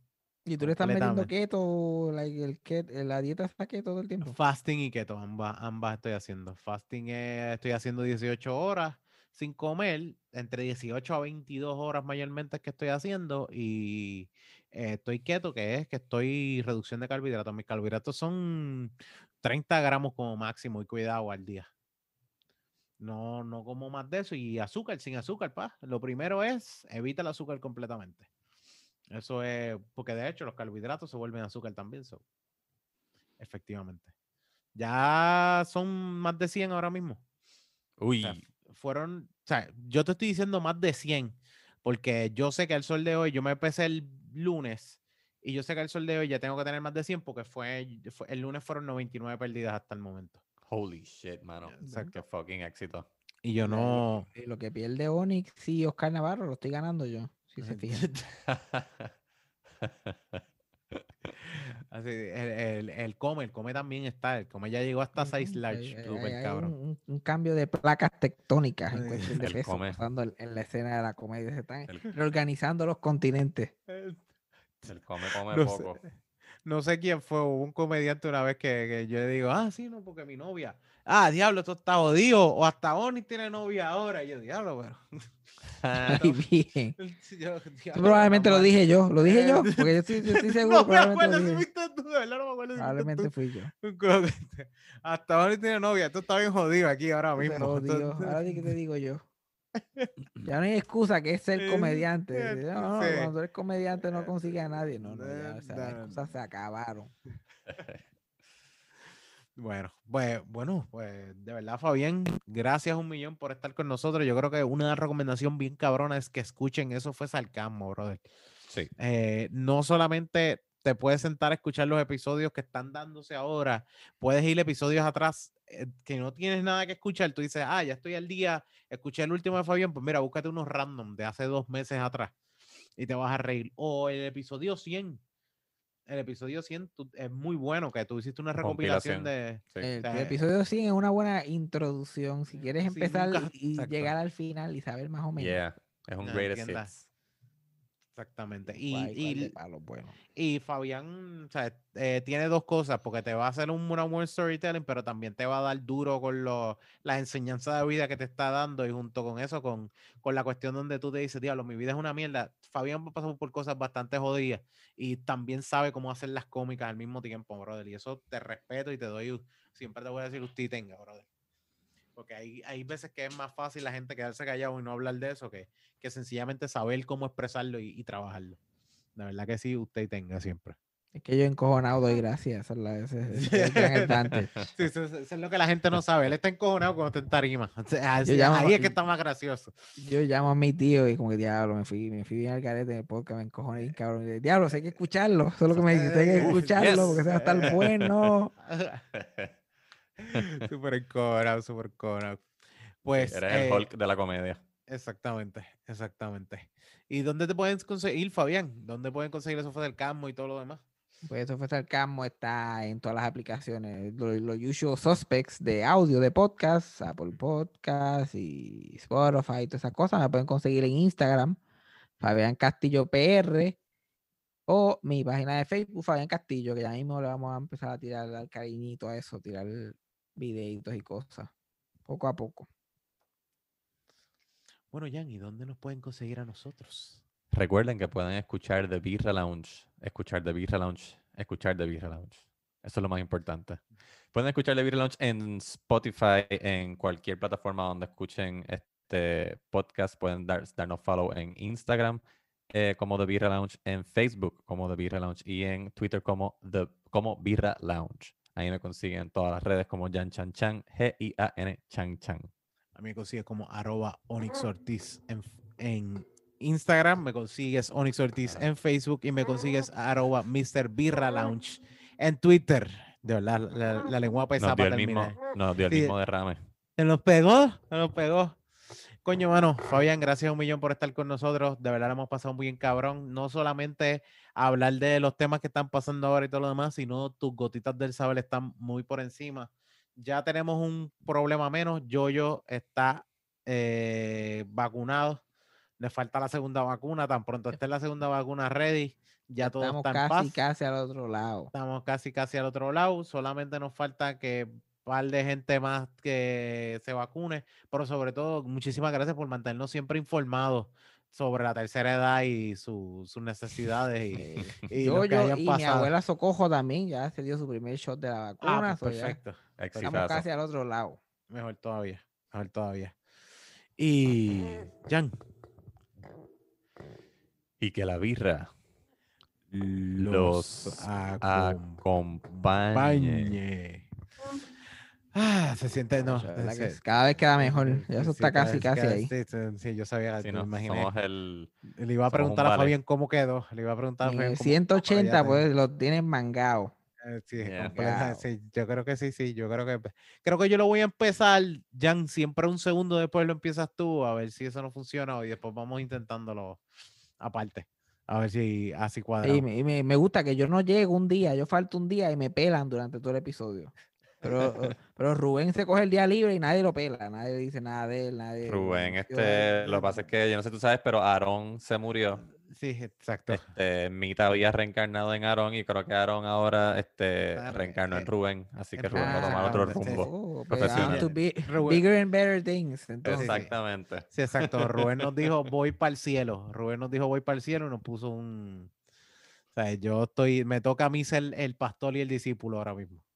Y él está en Mita eso. me llama. Mitad me llama, exactamente. Bueno, así que suavecito, Corillo. Check. Bye.